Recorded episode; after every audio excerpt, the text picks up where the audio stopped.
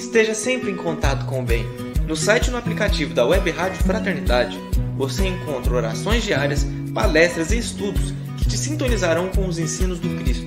Para acessá-los, basta entrar no site www.radiofraternidade.com.br ou baixar o aplicativo da Rádio Fraternidade. Neles, você pode ouvir a rádio em tempo real ou acessar o nosso acervo. Web Rádio Fraternidade, a emissora do bem na internet.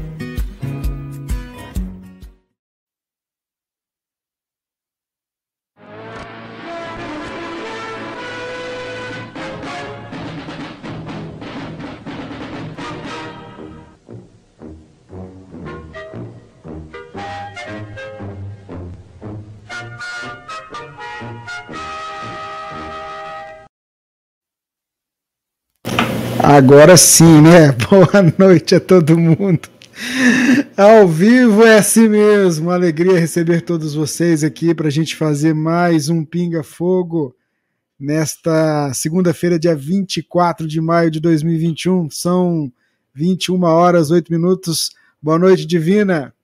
Boa noite, Rubens. Boa noite, Jorge. Boa noite, queridos irmãos da Web Rádio Fraternidade. Estamos aqui com o maior prazer, né, para participar de mais essa edição do Pinga Fogo. Boa noite, seu Jorge Alahá.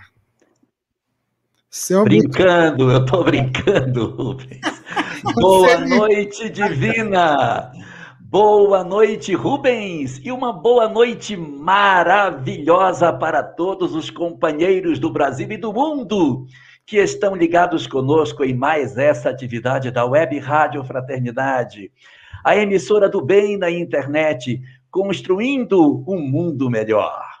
Que legal, Jorge, amigos que estão conosco aí, aproveitando esse momento que a gente tira para aprender, né? Já que é um programa de perguntas e respostas, edição número 57. Daqui a pouquinho a gente chega no 100.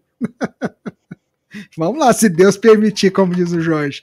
A gente vai fazer o seguinte: vamos começar com uma prece, esse nosso trabalho, agradecendo ao pessoal da FEB TV, da Rede Amigo Espírita, da TV7, os amigos da Web Rádio Amigo Espiritual, pessoal do Espiritismo.net, pessoal da Portal da Luz, da TVC Ecal e o pessoal da Ediluz, o nosso carinho, a nossa gratidão por estarmos juntos nesses, nesse dia para estudar um pouquinho mais, aprender um pouquinho mais com o Pinga Fogo. Então, Senhor, nós iniciamos esse nosso trabalho com a prece.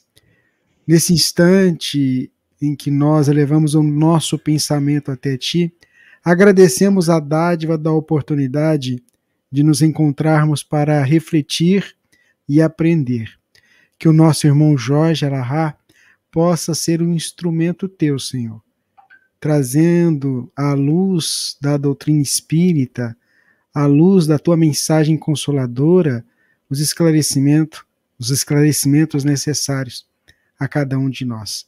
Sob o teu amparo, o amparo desta equipe espiritual que nos assiste, nós iniciamos essa nossa tarefa na noite de hoje. Bom, Jorge, ouvintes, amigos, o que, que a gente vai falar hoje, Jorge? Agora seu microfone está desligado. então, hoje eu gostaria de conversar um pouco sobre uma questão que é muito importante para todos nós. Não é de hoje que a espiritualidade investe nas nossas vidas para que nós aprendamos um único roteiro. O único roteiro que existe é o roteiro da transformação moral. As diversas doutrinas, as diversas religiões, os vários homens iluminados que já passaram pelo planeta, nas várias religiões que o mundo possui, eles trouxeram suas, suas revelações, suas informações, suas verdades, que possuem diferenças uma das outras, mas elas possuem alguns pontos que são profundamente coincidentes. Existem dois pontos que são muito importantes e que todos eles convergem nas suas falas. O primeiro desses pontos é sobre a questão específica da alma, da necessidade de nós cuidarmos da alma, porque depois da morte haverá, haverá um processo de reflexão mais profundo sobre o que fizemos durante a vida física. Nós seremos avaliados pela própria consciência, segundo dizem alguns, ou por julgadores externos, segundo dizem outros, mas todos falam que haverá um julgamento, que nós passaremos por um momento de reflexão em cima daquilo que foi feito durante a vida física. E ao mesmo tempo que nós temos essa informação, que aparece nas várias doutrinas, existe uma outra também. A outra informação preciosíssima é que nós temos um código de conduta para viver de maneira que esse julgamento nos seja mais fácil no futuro. O que todas as doutrinas vieram trazer à Terra foi esse código. Todas elas vieram nos oferecer exatamente essa informação. Que informação é essa? Qual é o código que nós devemos viver na Terra para que nós consigamos ser felizes enquanto espíritos. Esse código, que é um código moral, ele é muito convergente com aquilo que o Cristo falava, independente de quem seja o revelador. Krishna, Buda, Sócrates, não interessa quem, há uma convergência das falas para cima do evangelho do Cristo. Mas o que é surpreendente nesse processo é que nós, Apesar de termos essa possibilidade de termos já estado em diversas doutrinas, em vários lugares do planeta e em várias épocas distintas, ouvindo mensagens diferentes, mas alinhadas com o mesmo fundo, nós, surpreendentemente, conseguimos sempre escapar do processo de melhoramento íntimo. Nós inventamos rituais, nós inventamos é, paramentos para nos vestirmos, liturgias, sacramentos. E essas práticas exteriores vão nos afastando da essência. A essência é viver o amor, é viver efetivamente uma mensagem transformadora. E nós ficamos pela beira das doutrinas sem adentrarmos o âmago que ela possui. Até mesmo a doutrina espírita, que é uma mensagem profundamente reflexiva, profundamente moral e que nos convoca a um processo de mudança, nos faz alertas muito, muito vivos sobre essa questão do comportamento, mesmo nela, nós ainda temos muitos companheiros investigando as questões que dizem respeito a vários outros aspectos, mas que não atingem a intimidade dos nossos corações. Hoje vivemos no planeta um momento muito singular a chamada transição planetária, o período da avaliação efetiva do planeta com relação aos que possuem um comportamento mais alinhado com a próxima etapa evolutiva da Terra e aqueles que não estão ainda completamente alinhados com um modelo de um mundo de regeneração. Nós estamos vendo esse período de avaliação das criaturas, em que a espiritualidade promove uma análise mais profunda das nossas condições espirituais. E é interessante que, diante de todo esse mar de mudanças que acontece, de chamamentos de toda ordem nesse sentido, nós ainda nos encastelamos na mágoa, nos encastelamos no ódio, na indiferença espiritual e encontramos mil justificativas para não exercermos em nós o efetivo papel de transformarmos os nossos corações. Está passando da hora de nós fazermos isso. E a mensagem espírita, ela não veio para satisfazer apenas a nossa curiosidade espiritual.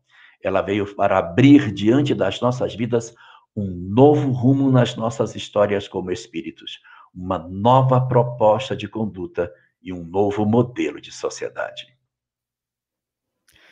Maravilha, Jorge, muito boa mesmo. Eu gostei da, dessa reflexão inicial hoje. É, a gente vai começar com uma pergunta, Jorge, que tem relação com o livro dos médiums. O nosso ouvinte, o nosso internauta que está acompanhando a gente, o Wagner, lá de Jundiaí, no estado de São Paulo, ele diz assim: ó, sou presidente de uma pequena casa espírita em Jundiaí. Temos um grupo de estudos que começou a estudar o livro dos médiums. A pergunta que temos é a seguinte: temos a primeira edição do livro dos médios em janeiro de 1861. E em novembro do mesmo ano, Kardec publicou a segunda edição, totalmente diferente da primeira. Por que, que isso aconteceu? Não tenho essa informação. Não sei dizer. Não, não sei. O que acontecia muito, isso é verdade, é, as edições das primeiras obras de Kardec, elas realmente é, possuíam algumas mudanças. Por exemplo, o Livro dos Espíritos, na primeira edição, tinha apenas 504 perguntas, só tinha três partes. Somente a terceira edição é que vai ter as 1018 perguntas com quatro partes. Então, você tem algumas mudanças. O Evangelho segundo o Espiritismo não se chamava o Evangelho segundo o Espiritismo, chamava-se é, ensaio, acho que era ensaio da moral do Evangelho segundo o Espiritismo. Isso não era ensaio, era uma outra coisa. Mas era uma palavra que ele usava antes, depois ele tirou. Acho que é imitação, não é? Não? Imitação, exatamente. Imitação da moral do Evangelho segundo o Espiritismo. Depois ele tirou essa palavra imitação, passou a colocar só o Evangelho segundo o Espiritismo. Mas quanto ao livro dos médios, eu não tenho essa resposta. Eu vou procurar ver. Aí na semana que vem, aí falou o nosso pessoal de Judiaí, eu vou buscar junto à FEB os dados que a gente tem nos companheiros que são bastante experientes com relação às obras de Kardec. Fico devendo. Então, vamos lá. A Divina está correndo ali, está vendo uma coisinha ali, mas você já, ela não escolheu a pergunta. Eu vou escolher, eu vou pegar aqui, depois você escolhe a outra. Vamos lá.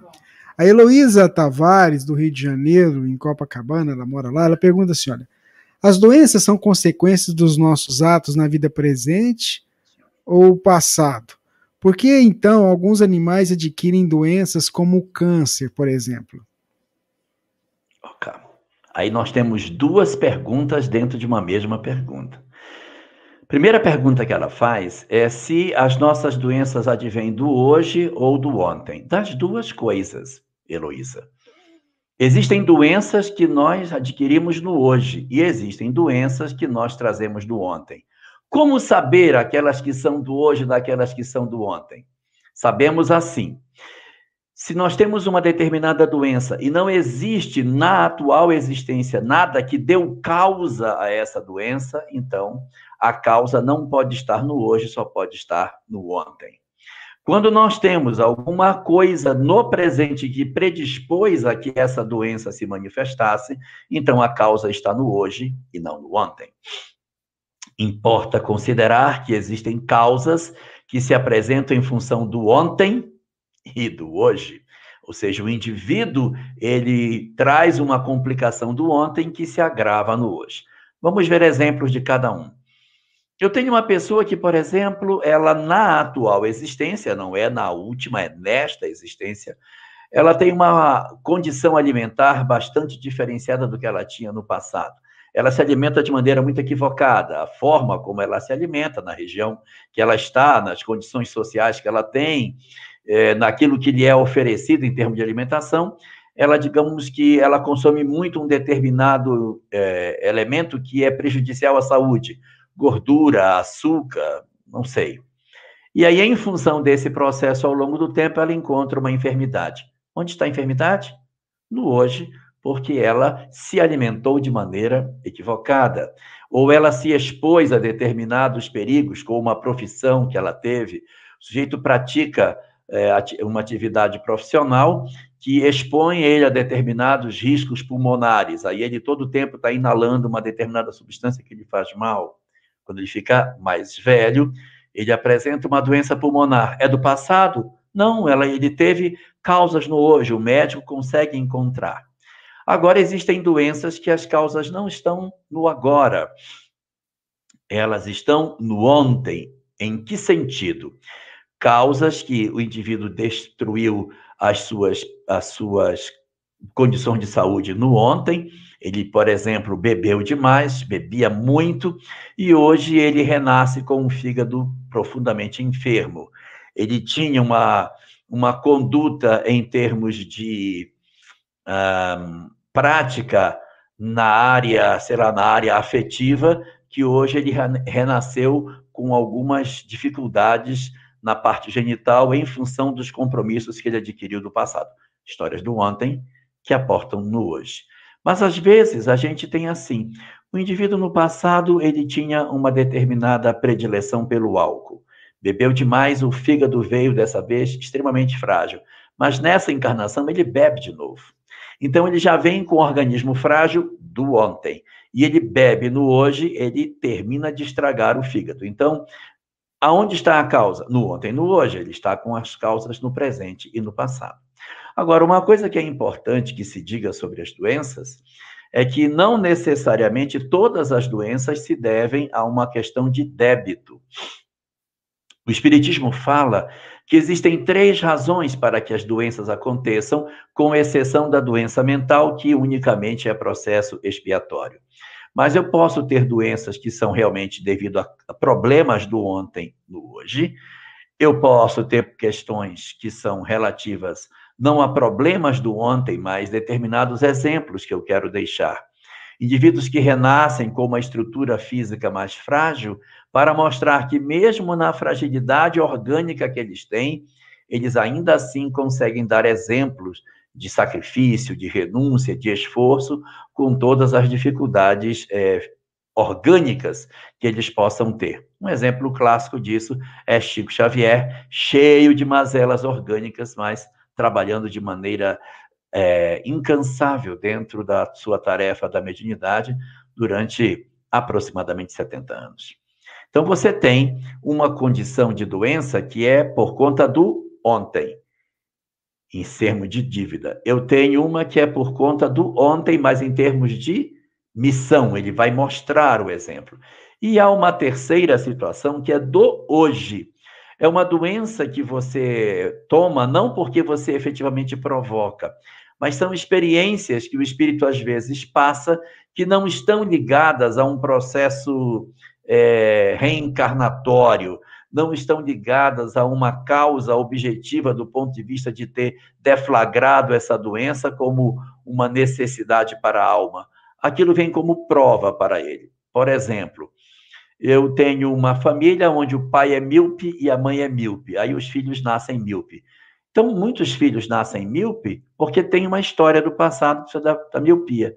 Mas eu posso ter alguém que entre os filhos renasce também míope, mas ele não tem nada a ver com o passado. É por prova. Essa circunstância não é uma doença relacionada especificamente é, às condições espirituais que o indivíduo possua. Então, existem doenças que são de caráter provacional e que são adquiridas com, é, congenitamente, ou até porque durante a vida a, a, o indivíduo se expôs a determinadas circunstâncias que pode ter provocado determinadas doenças, pode desenvolver uma artrose, uma artrite, uma doença qualquer, que vem em função de uma história de prova, porque nem todas as doenças obrigatoriamente estão ligadas a um processo reencarnatório anterior, muito menos a uma questão de é, expiação.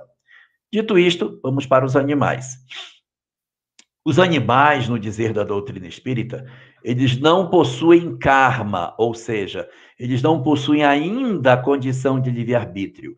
Eles estão numa condição espiritual na qual, para eles, as lições ainda são de prova, não são lições de expiação nem de missão. Cachorro não renasce expiando nada e nem renasce em missão. Eles renascem todos na condição da prova. E o que acontece com esses indivíduos nas circunstâncias mesmo de doenças estão relacionadas ao processo da prova. Eu sei que dói isso, porque, puxa, mas o meu cachorro teve câncer. É, o câncer do cachorro não tem uma vinculação direta com a história dele, não tem a ver com o problema dele. Ele ah, reencarnou porque na outra encarnação matava muito gato. Agora, não, não tem nada a ver. Cachorro não tem karma. Então, por que, que ele, ele tem câncer hoje? Porque ele pode estar exposto a um fator que seja é, favorável ao desenvolvimento do câncer, que, que promova no, no corpo do animal o aparecimento dessa doença, pela alimentação que ele tem, pela exposição a determinados elementos radioativos, ele desenvolve um câncer em função da provocação da irritabilidade que o meio é, exerce sobre ele. Então, ele vai sofrer essas, essas questões por prova ou por uma falha genética.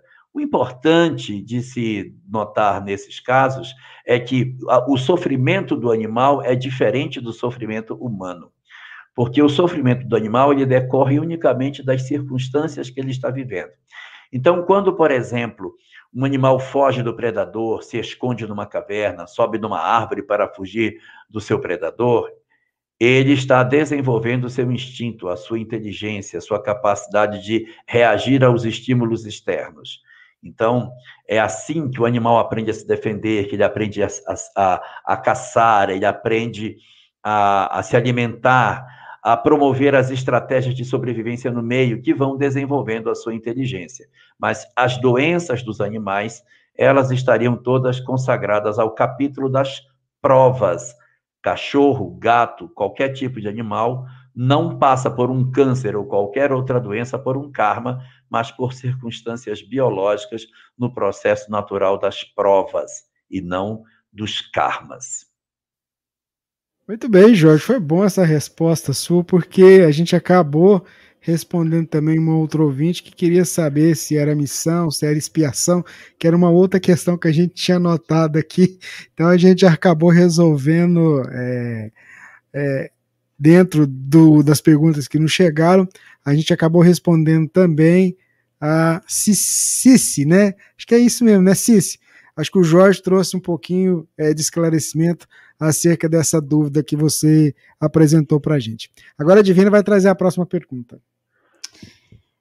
Então, a Elda Vicentini gostaria de saber, ela diz o seguinte, Elahá, nos comentários sobre a parábola dos trabalhadores da última hora, sempre são estes os focados.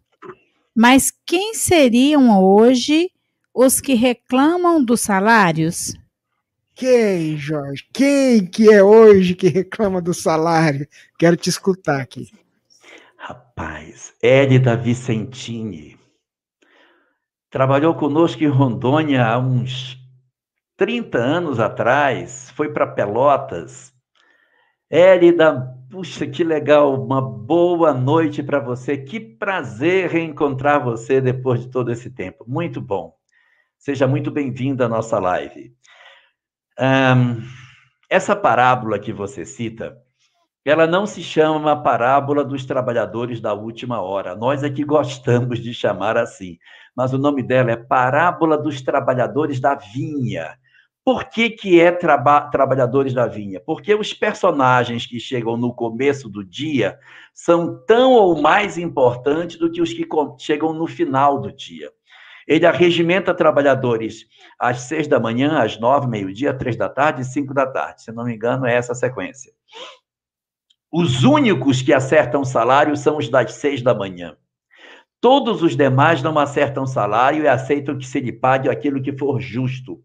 Quando chega na hora de pagar, é, ele, ele havia acertado com os primeiros que ele pagaria um denário para os primeiros. Então, evidentemente, você faz a regra de três e vai saber o quanto ele vai pagar para o resto do dia.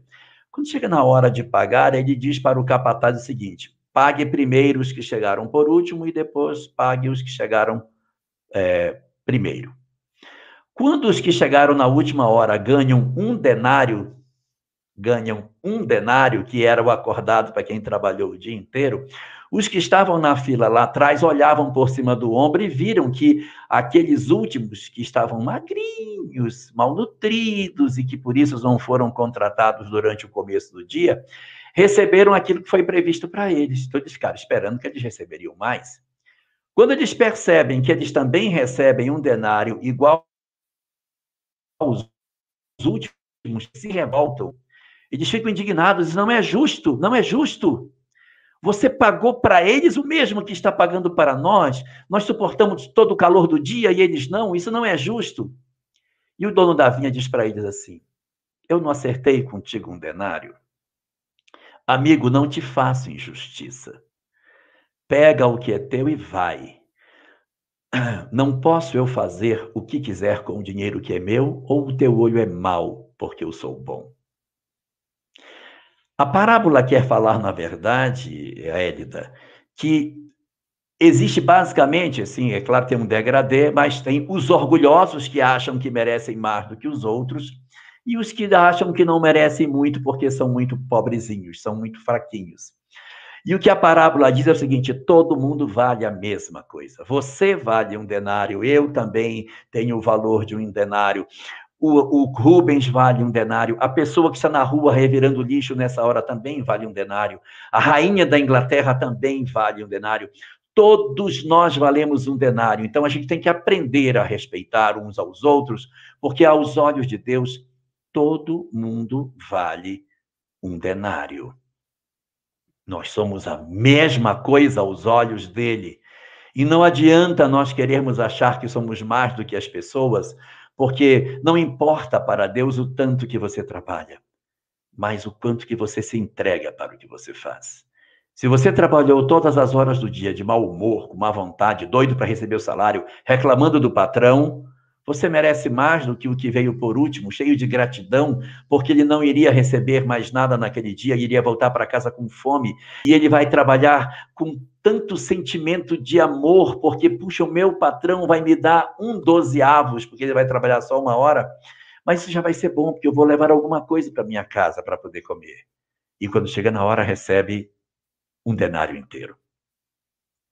Sua pergunta é: quem são os que demandam questionamento sobre seu salário? São todos de nós que achamos que temos mais valor do que as outras pessoas.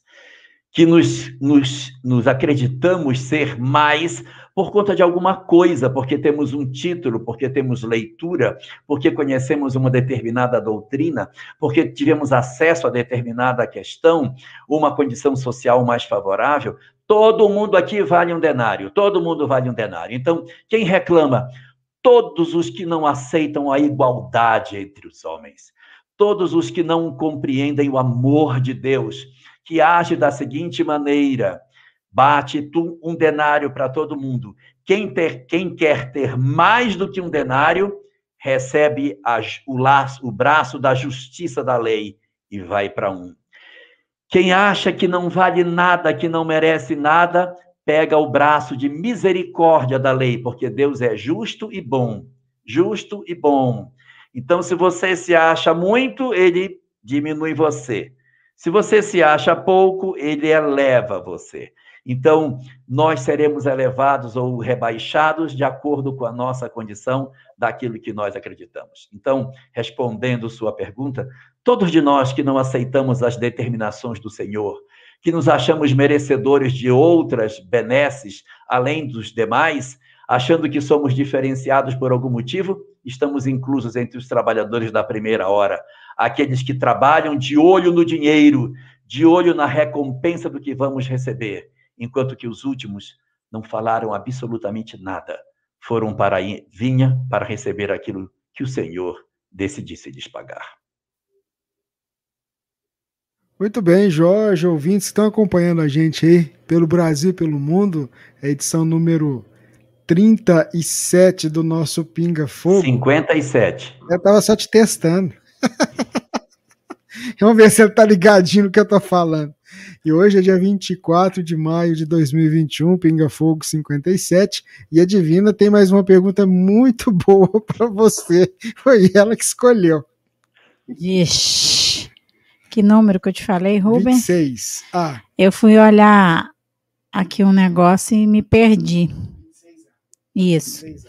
É, são duas perguntas, mas o Rubens autorizou uma pergunta. É, depois a gente faz a outra, para ele não sofrer é, muito. Mas assim, são boas demais as perguntas, como todas, né, que estão fazendo aí. É a Carla Leal, ela é enfermeira e trabalho em Munique, lá na Alemanha. Ó, eu trabalho como enfermeira numa UTI e volta e meia me vejo num dilema. Uma reanimação numa parada cardiorrespiratória seria uma distanásia? Estaríamos impedindo, assim, um desencarne natural do paciente? Ou se conseguimos conseguimos ter êxito na ressuscitação, era porque aquele não era a hora do desencarne dele? A outra é mais ou menos nesse sentido, letra B. Exatamente. Não, não é uma distanásia. É importante deixar aqui os conceitos colocados, que existe eutanásia e distanásia. A eutanásia é você tentar abreviar a vida da pessoa porque acha que ela está sofrendo. Então, está sofrendo muito, então vamos dar uma boa morte a ele. Então, vamos abreviar. Isso é, é eutanásia. E a distanásia é você esticar a vida do indivíduo além do necessário, além do que ele deveria suportar, pelo simples fato de que ele deve continuar vivo. Uh, no caso específico de uma de uso do desfibrilador, que é a reanimação de uma pessoa com, choque elétrico para que a pessoa torne, não chega a ser uma distanásia, porque é, o indivíduo está com o organismo basicamente todo em condição de funcionamento. Ele não está numa condição que se possa olhar, ele está caótico. Se ele retornar, ele está todo comprometido. Então, a distanásia ela se caracteriza mais quando o indivíduo já não tem condição de funcionamento, os órgãos já estão completamente já todos sequelados e a, a, existe um esforço no sentido de manutenção da vida do indivíduo é, dentro de, desse propósito. No caso específico de você aplicar um desfibrilador, não é, porque o, o, o demais do corpo dele está bem. O que está faltando é uma retomada cardíaca, cardíaca, e existem muitos indivíduos que, após uma parada cardíaca e uma reanimação, voltam à vida de normalidade, tocam a vida com razoável tranquilidade, sem nenhuma sequela específica. Então, não caracteriza nesse sentido que seja um processo de insistência demasiada com a permanência do indivíduo no corpo, porque o funcionamento está, digamos assim, ainda dentro do padrão da normalidade, apenas houve uma falha na corrente elétrica que seguia para o coração. Pode falar. Ô Jorge, então, você acabou entrando na, na outra pergunta, e aí eu vou fazer ela aqui, se você quiser complementar. A outra questão dela, a letra B, está falando o seguinte: outra dúvida que tenho em relação a pacientes em coma com quadro irreversível, irreversível. É, quando retiramos o medicamento que mantém a pressão sanguínea estável, mas mantendo sedativos e analgésicos, deixando-o falecer naturalmente, seria uma eutanásia?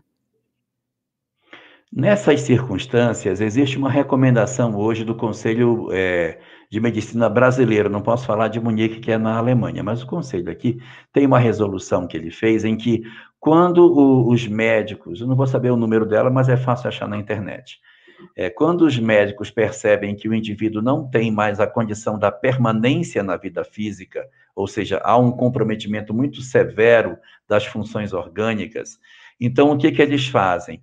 Eles pegam a pessoa e dizem: olha, não adianta ele permanecer por mais tempo, não há mais condição de permanência dele na condição de saúde e, e até de vitalidade.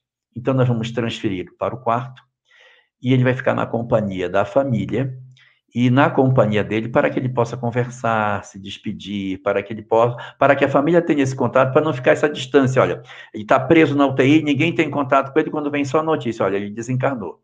Então eles levam a pessoa para um quarto, mas eles não deixam a pessoa sem a medicação que lhe dê conforto. Então não se pode tirar a medicação para dor, não se pode tirar isso, porque senão aí você estaria realmente acelerando o processo de desencarnação dele.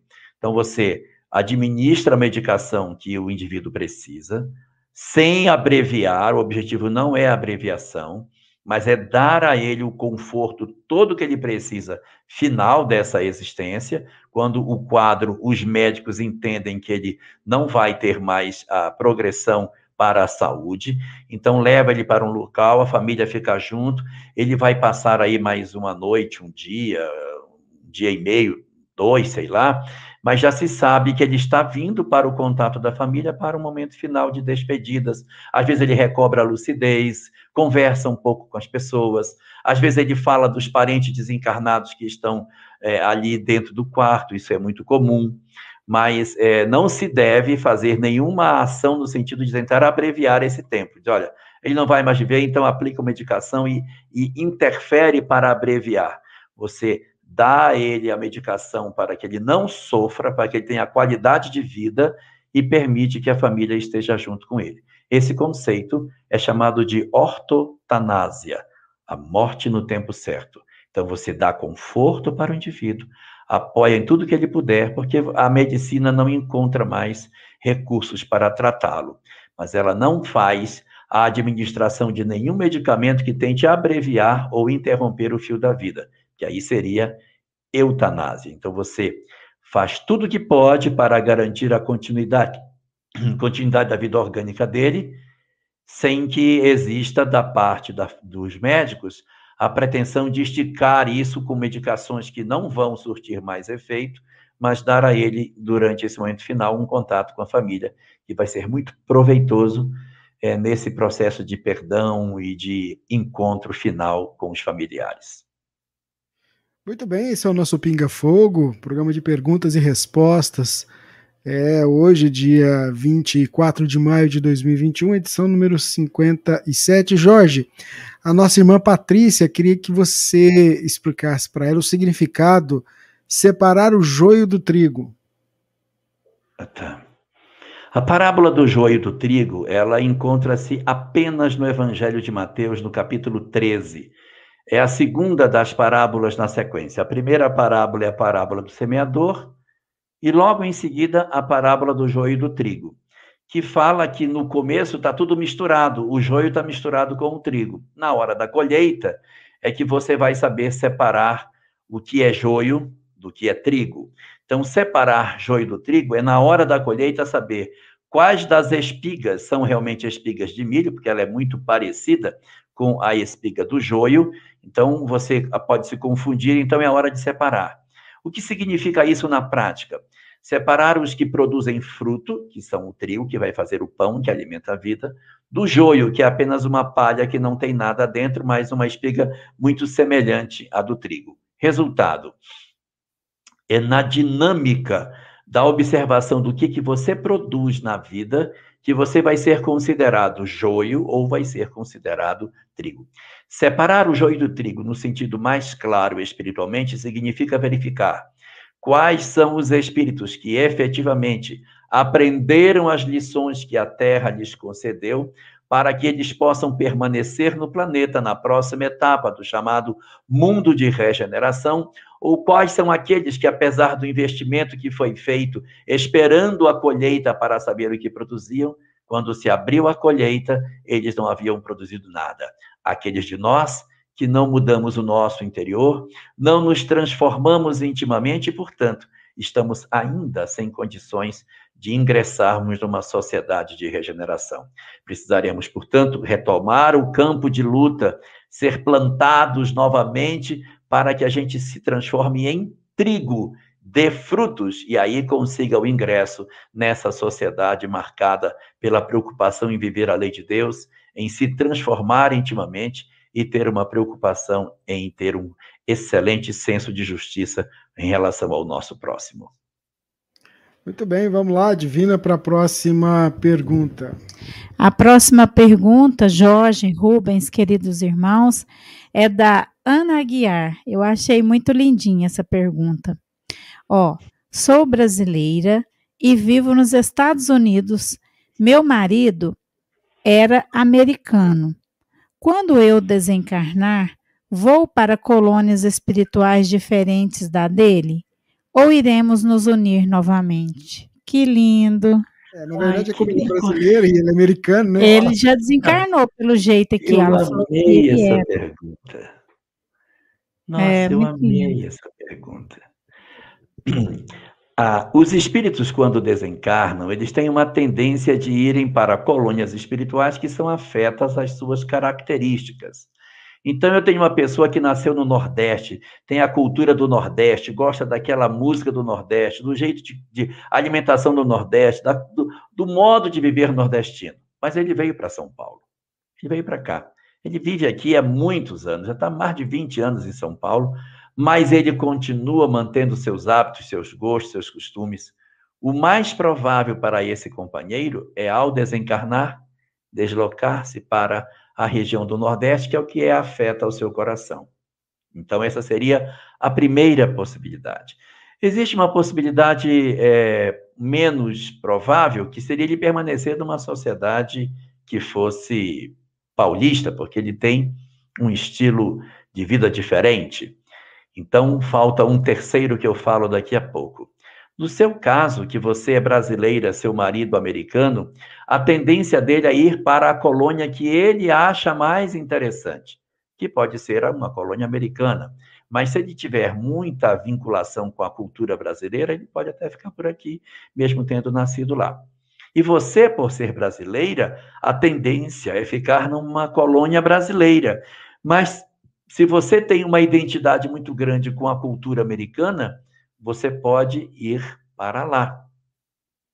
Agora, tanto para o nordestino que está em São Paulo, como para vocês, dois, existe uma segunda opção, uma terceira opção.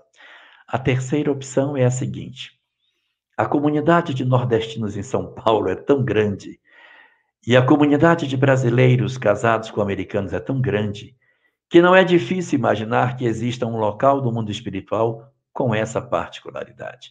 Um ambiente onde os nordestinos se encontram em lugares que têm a mescla da cultura paulista com a cultura nordestina. Como também nós poderemos encontrar colônias que abriguem esses dois tipos de personagens, porque isso faz parte do mecanismo da própria vida, do crescimento, do desenvolvimento do nosso, dos nossos sentimentos. Então, colônia, as colônias mistas são muito interessantes. Imaginem uma colônia mista no mundo espiritual formada por árabes e judeus do lado de lá. Como seria lindo. Que a gente tem que tirar as barreiras e fazer com que as pessoas convivam e tenham mais integração entre si. No livro Os Mensageiros, no capítulo 15 dessa obra, sim, leda de Araruama, Eu Estou Puríssimo, no capítulo 15 do livro Mensageiros, existe uma visita que Aniceto faz com André Luiz a um posto de socorro que está colocado no mundo espiritual, comandado por Alfredo. Alfredo mora e coordena esse posto, mas a esposa dele, chamada Ismália, mora numa outra colônia que é superior ao local que ele está. E ela o visita com determinada frequência, toda vez por mês ela vem ficar com ele. Então, nesse caso específico, independente de vocês de repente ficarem em colônias diferentes, nada impede que as visitas aconteçam, se acontecer de ficarem em colônias distintas, se visitem. Eu falo de diferença por conta de padrão espiritual e não por língua, porque a linguagem entre os espíritos, ela acaba sendo muitas vezes secundária. Quando nós pegamos no livro dos médiuns, o capítulo que se refere especificamente à questão do papel do médium nas comunicações, o papel do médium, acho que é o capítulo 19 da obra, ali você vai ver no pedacinho final dela que os espíritos, quando se comunicam com os médiums, muitas vezes eles nem usam palavras, usam só ideias de outras línguas que sejam e os médiums traduzem. Então, numa condição espiritual um pouquinho mais elevada, esse casal pode ficar em qualquer colônia, porque em qualquer lugar a comunicação se dará pelo pensamento. Resumidamente, portanto, você pode ir para a colônia dele, ou ele pode vir para a colônia sua. Vocês podem ver numa colônia mista. Vocês podem ficar em colônias diferentes e se visitarem, ou podem viver numa mesma colônia e a comunicação, por ser de espíritos mais elevados, se dá pelo pensamento e não pela linguagem articulada. Muito bem, Jorge, ouvintes, internautas, eu queria só informar aqui que a gente teve uma mas pergunta. Eu... Pode falar. Quero Desculpa. só terminar. Mas você eu quero dizer uma coisa para você. Separados vocês não ficam, porque o amor segue para o lado de lá. Tá vendo, Ana? Olha só, viu o que, é que o Jorge repete? Separados. Separados não vão ficar, porque há um imã que atrai as almas que se amam. Elas não se afastam, elas vão se buscar. Você vai encontrar uma solução. Adorei, Jorge. Muito linda a sua resposta também, viu? Estava inspirado. Muito bem, é isso mesmo. Olha, queria dizer ao pessoal que, que saiu uma pergunta aqui sobre, sobre cremação. E aí a gente, o Jorge abordou isso no programa Pinga Fogo número 15 e no programa Pinga Fogo número 41. Então é só dar uma olhadinha lá que ele fala bonitinho sobre esses temas. Vamos lá, Jorge, para a próxima pergunta que a gente separou aqui. É, gostaria de entender, Jorge, por que, que no livro dos Espíritos, a pergunta 457 é dito que os espíritos podem saber até os pensamentos mais ocultos. Já na pergunta 834, é dito que somente a Deus é possível conhecê-lo. Ele o condena ou absolve, ou absolve segundo a sua justiça? É o Edson de Natal. É, na verdade, a condição de conseguir penetrar os pensamentos mais ocultos do ser humano vai dependendo do grau de intelectualidade que os espíritos têm. Vou repetir. Grau de intelectualidade, não disse grau de moralidade. Existem espíritos inteligentes, mas que são atrasados é, é, espiritualmente, no sentido moral. Então, uma, um espírito inteligente, um espírito arguto, um espírito já vivido que possui o desenvolvimento da intelectualidade, ele pode penetrar no pensamento das pessoas, sim, isso é possível, de perceber o que acontece.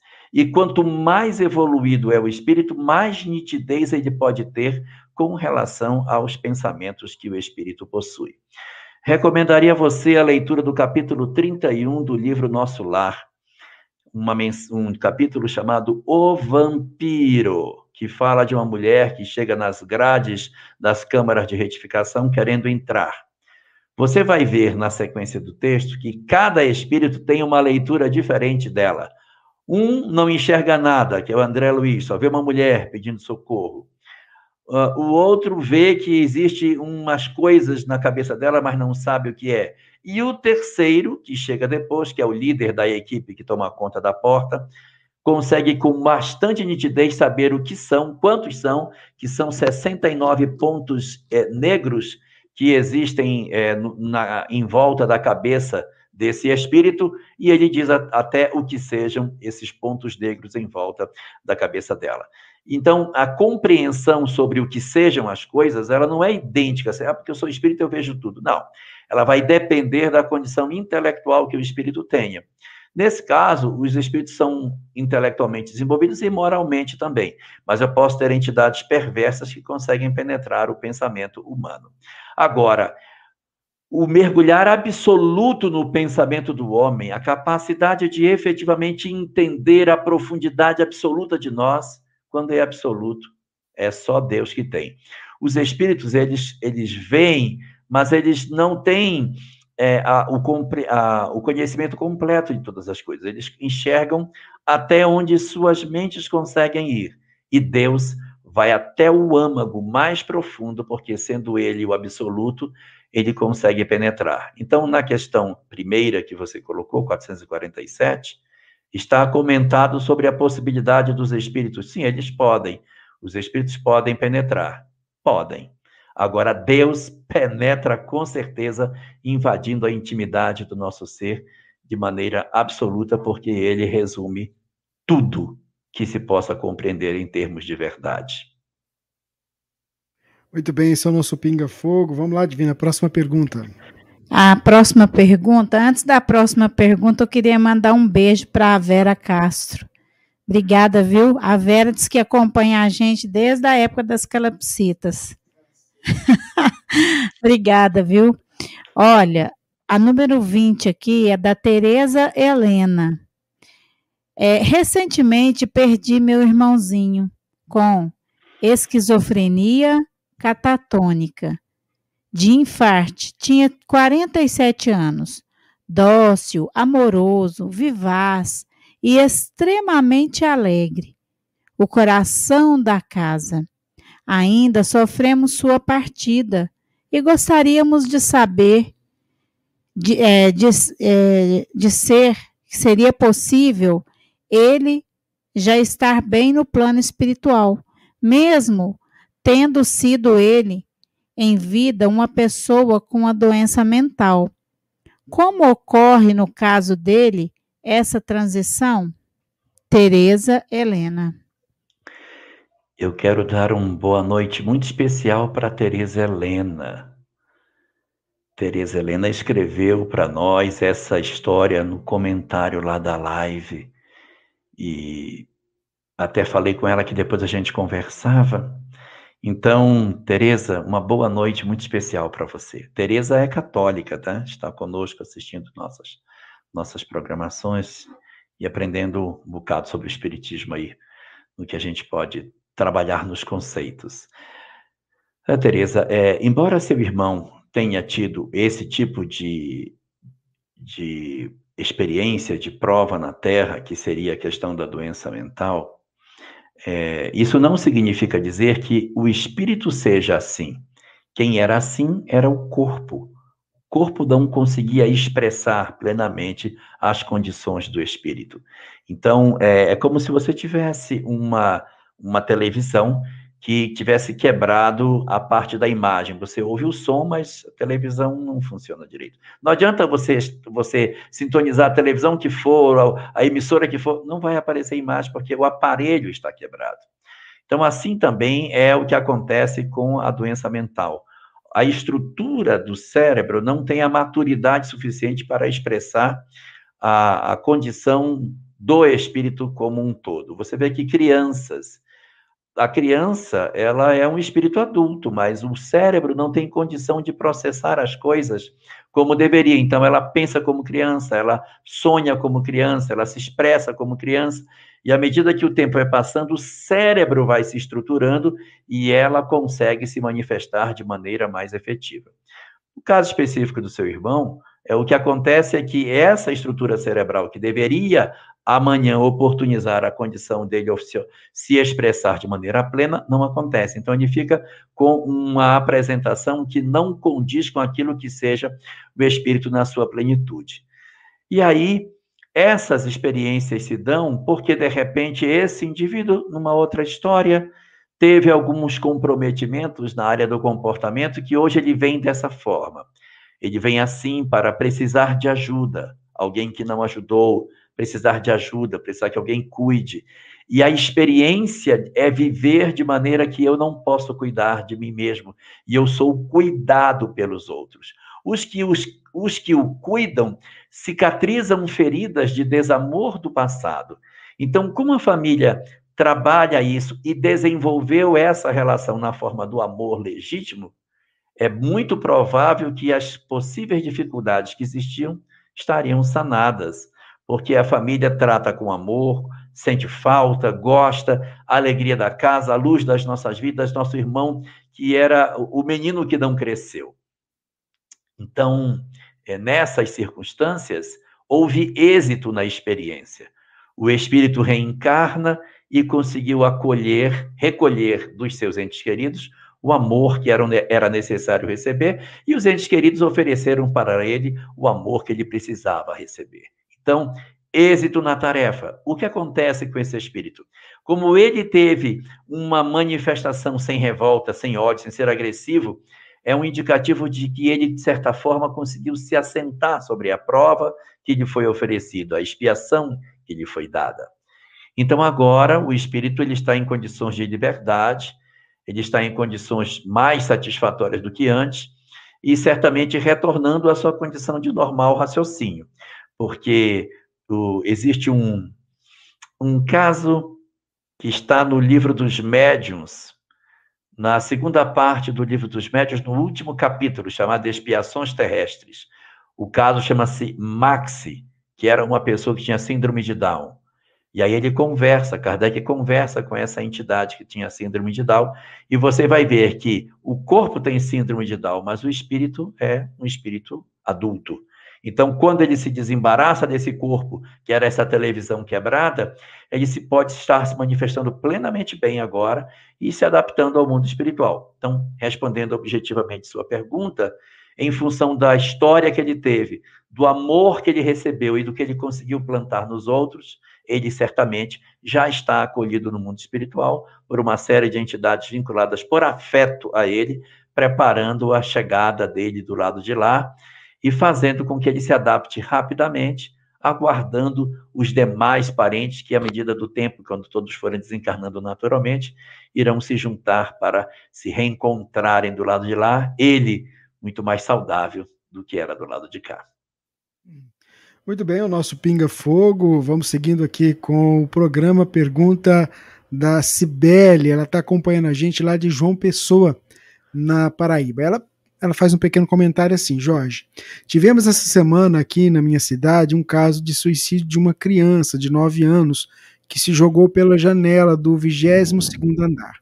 Segundo informações, o que gerou o motivo foi a, re a retirada do celular por parte da mãe, como forma de castigo por estar em conversas com adultos.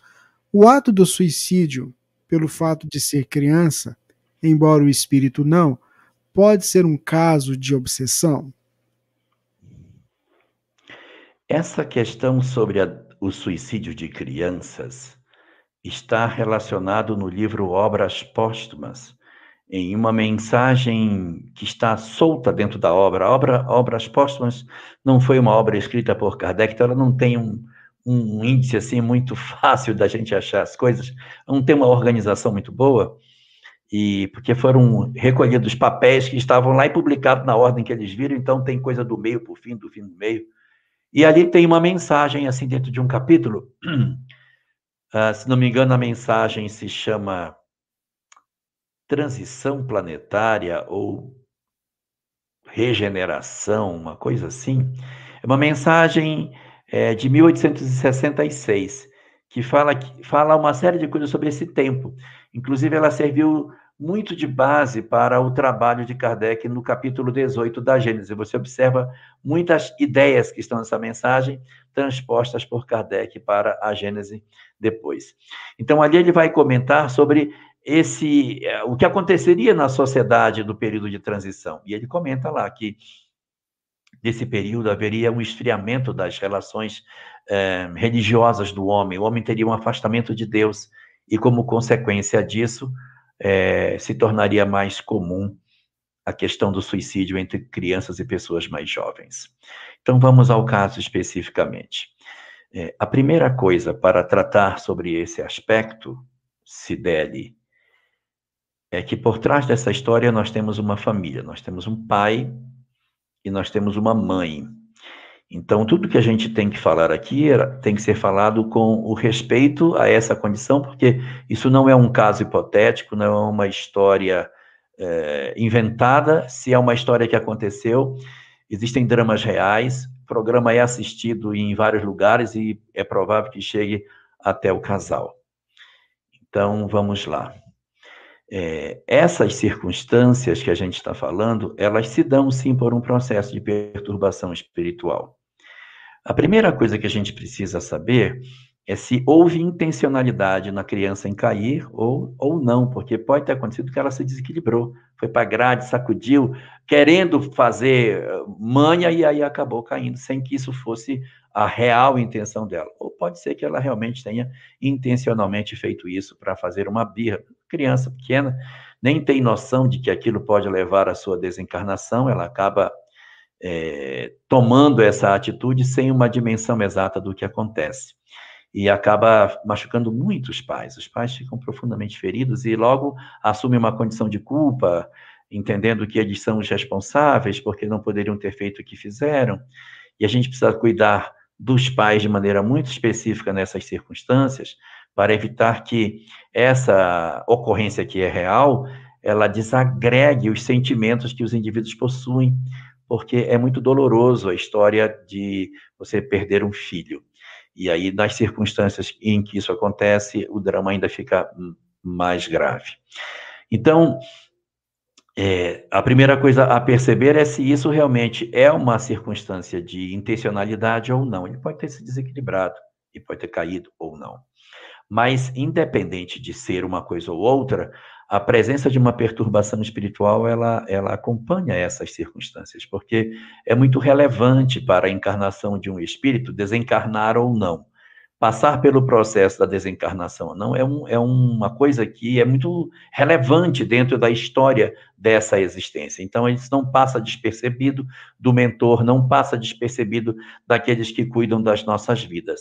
E os processos obsessivos, é, às vezes os pais se culpam muito, eles estão muito relacionados com os próprios indivíduos. Os próprios espíritos hoje reencarnados na Terra trazem é, dramas muito profundos, muitas dificuldades de outras existências para essas. E aí encontra uma sociedade que tem características como a nossa, em que o materialismo tomou conta do nosso pensamento, E às vezes os pais fazem um esforço danado para manter uma harmonia no lar, para orar no lar, dar afeto, dar amor, mas o indivíduo em si traz as suas sequelas espirituais. É muito comum na nossa sociedade as pessoas transferirem tudo para a culpa dos pais. Ah, aconteceu? Os pais são culpados. Nem sempre. Às vezes os pais se desdobraram para cuidar, mas o indivíduo em si trazia um buraco dentro de si, um vazio existencial, uma necessidade que os pais não conseguiram preencher apesar dos esforços. Pode acontecer também dos pais é, não terem tido esse zelo todo, mas é, há indivíduos que trazem isso dentro de si e os pais acabam carregando um peso danado sobre os seus ombros. E aí, nessa história toda, o que você pergunta é se existiria uma influência espiritual? Sim. Agora, o fato de ele ser uma criança tem os naturais atenuantes, porque mesmo que ele tenha tido a intencionalidade de, de ter se jogado de lá de cima, ele não tem a plena consciência do que, que estava fazendo. Então, isso tem muito a ver com o processo obsessivo. Os mentores atuam como podem, mas ele traz uma carga interior muito pesada. E essa carga que o indivíduo traz faz com que ele tome determinadas decisões que vão além daquilo que a gente poderia imaginar e cujas respostas a gente vai encontrar nessa mensagem do Obras Póstumas é, de 1866, que é, só aparece assim o título dela embaixo, o nome dos médiums com as iniciais que teriam recebido essa comunicação. Ela está solta num capítulo, é difícil até de achar, mas aparece lá. Se você procurar, você vai achar uma mensagem sobre isso, falando do final dos tempos e aumento da taxa de suicídio em crianças e adolescentes. Muito bem, esse é o nosso Pinga Fogo, edição número 57, 24 de maio de 2021. Nós recebemos uma pergunta aqui sobre morte cerebral eu vou dizer pro pessoal aqui que o nosso querido Jorge tratou do assunto nos Pinga Fogo, no Pinga Fogo 39, 42 e 41. Então dá uma olhadinha lá que talvez aquele essa dúvida que você apresentou aqui para a gente, você vai encontrar a resposta. O Pinga Fogo está na playlist lá do, no canal do YouTube. É só você ir diretamente lá na, na questão que você vai encontrar. Vamos lá, adivinha a próxima pergunta. A próxima pergunta é da Maria Ferraz. E faz por uma amiga, né? Isso. Ela, ela diz o seguinte: Sou Maria Ferraz, aqui de Houston, e desde já perdoe o incômodo. Queria fazer uma pergunta para o Jorge em nome de uma amiga. Essa é a pergunta. Fui diagnosticada com narcole narcolepsia e catalepsia. Não encontro muitos livros espíritas a respeito. Este diagnóstico pode ser relativo à mediunidade? Gratidão por ajudarem. Pode, pode ser sim. Você vai encontrar basicamente em duas obras que eu conheço informação sobre isso. Um é no livro A Gênese, onde numa parte da gente chamada Milagres, vai aparecer ali uma partezinha sobre catalepsia. E há um trabalho bem mais é, dilatado sobre essa questão na obra Recordações da Mediunidade, de Ivone Pereira. Acho que é o primeiro capítulo da obra em que ela narra a própria história dela, em que ela também possuía esse mesmo fenômeno, catalepsia. E aí você vai poder ter a chance de ver como que está disposto lá. Sendo que é, em termos conceituais, Kardec na Gênese separa catalepsia de letargia, que é uma, um termo que as pessoas não costumam fazer. Kardec diz assim: catalepsia é quando um órgão, apenas um órgão do corpo, é, dá sinais de que ele estaria morto. E quando a pessoa inteira estaria em condições de apresentar-se como que morta, seria letargia. Só que essa nomenclatura é Kardec que usa na Gênese. Você pegar qualquer outro local, não está assim. Todo mundo trata a catalepsia como essa circunstância na qual o indivíduo fica aparentemente morto e às vezes até sepultado, e depois de sepultado é que vão descobrir que a pessoa não teve morte em si, mas apenas uma espécie de um passamento e a, abrindo o, o, os, os caixões, é possível encontrar a pessoa de bruço, arranhou o forro do, do caixão, coisas do tipo. Algumas são invenções, é, lendas urbanas, né? mas existem algumas situações que são reais. E nesse livro, Recordações da Mediunidade, acho que é o capítulo primeiro, que ela narra da infância dela, ela conta sobre isso e dá algumas explicações interessantes sobre esse assunto. Muito bem, é o nosso Pinga Fogo. Vamos seguir. Você tomou água? Tomou, né? Você tá tomando água. Eu aqui não tô aqui hoje. Vamos seguindo lá. Próxima pergunta, Rubens. Vamos separar aqui a pergunta. É, é possível, é o Gil que perguntou, é possível que ao visitar um cemitério, um cemitério, um espírito seguir a pessoa e ficar ao lado dela? Plenamente possível, e isso acontece com muita frequência principalmente quando ele percebe que a pessoa que ele se aproximou registra a presença dele. Porque há pessoas que não são assim tão médiums, ou são uma mediunidade tão pouquinha que praticamente nem sentem. Então ele se aproxima, tenta, ah, isso aqui não percebe nada, então não adianta ficar perto dele.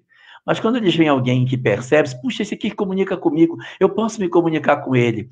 E nem é por maldade, às vezes ele está desesperado, querendo dizer para a família que, que é para vir buscá-lo, que ele está vivo, que ele não morreu, e essa pessoa que está percebendo ele pode ser o canal para levar essa informação, então ele se, pode se ligar a uma pessoa que seja mais sensível, sim. É, não é um sentido de maldade, olha aquele ali, então eu vou perseguir. Não, é às vezes é mais medo do que efetivamente maldade num conceito muito parecido com aquele que está contido na obra Boa Nova, quando Jesus conversa com Pedro, que está questionando sobre o perdão, e Jesus diz a Pedro: Pedro, o homem é mais frágil do que perverso. Então, nos cemitérios, isso se caracteriza muito. Os espíritos que aparentemente são perturbadores do cemitério são muito mais entidades frágeis, pedindo socorro do que propriamente espíritos maus, perversos, querendo de fato intencionalmente prejudicar alguém. É como alguém que está se afogando e o outro passa, ele se agarra e acaba afogando o outro, sem ter a intencionalidade disso, em função do pânico que ele pode estar vivendo. Isso é um quadro, assim, razoavelmente comum, mas não quer dizer que todas as vezes isso vai acontecer. Muito bem, Jorge, ouvintes, vamos para a próxima pergunta. É, a Nélia Cardoso quer saber o seguinte: uma gravidez normal, com todo acompanhamento, e o bebê nasce prematuro e com sequela, sequelas cerebrais. Pode ser um espírito que já tem essa programação e é também uma necessidade dos pais receber esse ser? Uma sequela desse tipo, ela é muito significativa para a existência. É diferente de uma situação no qual você tem uma gravidez que aconteceu no sétimo mês e então o bebê foi para a incubadora para melhorar o pulmãozinho e as condições de sobrevivência, e a mãe olhando pelo espelho vê o filho se desenvolver longe de si. É diferente de uma situação desse tipo em que você observa um, uma, uma ocorrência que vai ter uma consequência para a existência dele, uma vez que vai haver sequelas. Quando essas sequelas são assim tão relevantes, a gente não pode considerar que isso aconteceu sem nenhum propósito.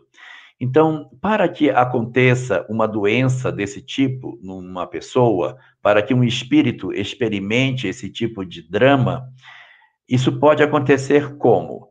Primeiro, na escolha do espermatozoide, o óvulo já escolhe um espermatozoide, um óvulo com algum tipo de característica que automaticamente já vai é, imputar para esse ovo fecundado características genéticas que predisporão a determinadas é, de, é, deficiências ou dificuldades orgânicas. Pode não ser na concepção, pode ser no curso da embriogênese, lá pelo segundo mês, nas divisões celulares que vão acontecendo, eu posso ter um, um mecanismo de sangue, de repente, uma parte do meu organismo que está cuidando da área cerebral ou de qualquer outro órgão meu apresenta uma dificuldade e dali para frente aquelas células se desenvolvem com aquela outra característica genética. Isso porque o espírito, assenhorando-se do corpo, está mandando as suas energias e ele não tem saúde espiritual suficiente naquela área, então ele acaba corrompendo o material genético. Uma terceira é essa, do momento do parto, em que, a, do ponto de vista genético, a criança vem perfeita, desenvolvendo de maneira absolutamente normal, e quando chega na hora do parto, ocorre alguma intercorrência e a criança acaba tendo alguma sequela desse tipo. Pode ser depois de nascido, ele cai do colo de alguém, pode ter uma febre muito forte, de repente ficar sequelado. Então, como é uma ocorrência muito relevante para o histórico da existência, ela certamente está na sua programação espiritual, porque ela vai ser muito significativa para o curso dos anos que o indivíduo irá viver. Prova para quem? Prova para o espírito e prova para os pais, porque é o exercício do amor, da dedicação de tudo que diga respeito aos sentimentos superiores que será exigido dos pais nessas circunstâncias, desenvolvendo assim a cicatrização de alguns dramas muito antigos que nessa existência o reencontro dessas almas vem para resolver. Então, o que fazer nessa, nessas condições? É nós nos prepararmos, se isso aconteceu, nos prepararmos para as provas que advirão, tendo a certeza de que o Senhor cuida de maneira muito especial as famílias que possuem esses casos, porque é, são indicações de uma grande assistência, porque são indivíduos que renascem dentro de uma família para receberem o afeto. Então, é, não houve da, não houve a necessidade de que ninguém se comprometesse para que isso acontecesse. É pela própria lei da natureza que aquilo se chega. Então, como diz André Luiz, é um indicativo de término de expiação. Quando uma expiação nos chega sem que ninguém precise provocar a expiação, é porque está no final da prova, assim diz André Luiz. Mas quando uma expiação vem porque alguém provocou aquilo, é provável que ainda tenha mais história para frente, porque ainda tem um indivíduo enrolado nesse nosso problema. Então, é, são lares profundamente bem assistidos, porque você pode observar a intensidade do amor que as mães devotam a seus filhos nessas condições. Se você visita uma instituição da APAI, você vai ver o que é uma dedicação naquelas mulheres que se desdobram para os seus filhos que estão ali. Então, se houver, se houver, porque pode ser que acabe não tendo nenhuma consequência, mas se houver, prova para os três. Se não tiver, prova para os pais, porque o exercício deles de fé, de perseverança e de amor e de acolhimento, independente do resultado daquilo que vai ser buscado. Então vamos aguardar, vamos ver o que vai acontecer, para ver o nível de comprometimento que possa ter acontecido nisso, mas em todas as circunstâncias é acolher as provas que nos vêm na certeza de que Deus reserva sempre para nós, invariavelmente, o melhor. Muito bem, vamos lá, Divina, a próxima pergunta. É da Sandra Oliveira. Boa noite, Jorge. Somos todos filhos de Deus. Se somos filhos de Deus. Peraí. Se somos filhos, de Deus, porque no Sermão do Monte Jesus falou: Bem-aventurados os pacificadores, porque eles serão chamados filhos de Deus. Muito bem. Boa noite, Sandra. Muito boa noite para você. Seja muito bem-vinda à nossa live. é importante dizer que na, na bem-aventurança não está dito assim: bem-aventurados os pacificadores, porque eles serão os filhos de Deus. Está dito que eles serão chamados filhos de Deus. Por quem? Eles serão reconhecidos como.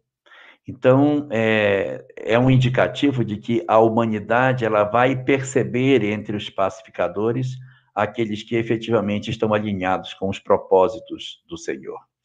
Quando nós temos em outros momentos lá na crucificação, há um momento semelhante, enquanto, quando diz assim, é, ai das gra... e se dirá, e no que se dirá, ai das grávidas e dos seios que amamentarem. Não é que será assim, mas que se dirá, que as pessoas dizem, ah, é Deus me livre ficar grávida hoje. Então, não é que seja, é o que se diz, é o que, como é comentado, é o que se fala e na bem-aventurança, eles serão chamados por alguém de filhos de Deus. Mas, no fundo, todos nós seremos, Todas as criaturas da humanidade, da Terra, do universo inteiro, somos todos filhos de Deus.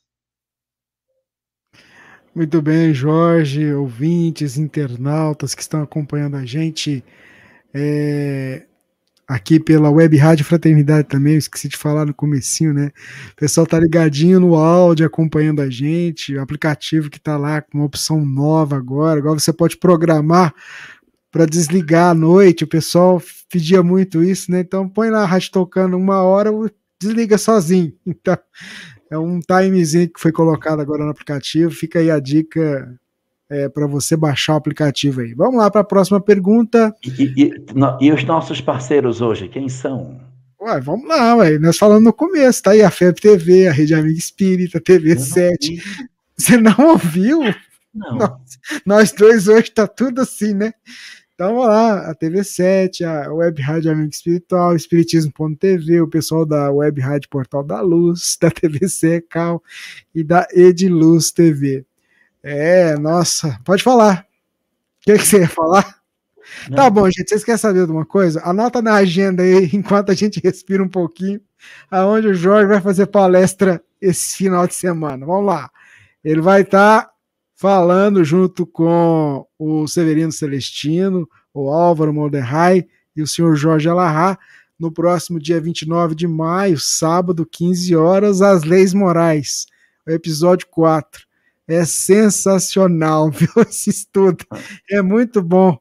Começa e termina assim com muito aprendizado, evento promovido pelos nossos amigos da do Centro Espírita Allan Kardec, Allan Kardec de Conchal e de Jequié, na Bahia. É São Paulo, Bahia nessa conexão, trazendo é, muito conhecimento acerca das leis morais. O evento vai ser transmitido pela Web Rádio Fraternidade, mas também pelos outros parceiros que estão aí na tela para você. E tem também, eu estou fazendo assim, o pessoal pediu para divulgar, viu, Jorge? Então, eu estou aqui divulgando, são parceiros, né? Então a gente está aqui. E no domingo, no domingo, o Jorge tá aí, ó. Vai estar tá lá na Secal em Foco, um programa muito bacana, 20 horas, as emoções e as influências na saúde. Então você vai acompanhar também aqui na Rádio Fraternidade e também nos canais parceiros da TV Secal e a Rede Amigo Espírita, e GESE e a Portal da Luz. Tá aí o convite, esses, essas duas datas que o Jorge vai estar tá participando eu sei que ele tem live todo dia. Então, essas duas aqui, ele vai estar tá, e a gente vai estar tá junto em parceria. É, a gente vai para a próxima pergunta. É, como lidar com adultos ingênuos que fazem o mal, é, mais que, por mais que nós tentemos ajudar, nossa assistência não é suficiente. Precisa a ajuda de um espírito mais elevado? Pergunta feita pela Vânia. Ah, Vânia, quem dera que nós tivéssemos o dom de mudar as criaturas. Nós não temos essa capacidade. A gente oferece as condições, mas não deve se angustiar demais, porque cada indivíduo faz a sua própria história. Se eu pudesse reduzir essa sua história para pais e filhos, nós poderíamos dizer assim: puxa, eu, como pai, eu, como mãe, me esforço para que meus filhos aprendam o caminho do bem, mas eles são tão resistentes. Eu faço tudo o que eu posso, mas eles parecem pegar um caminho tortuoso.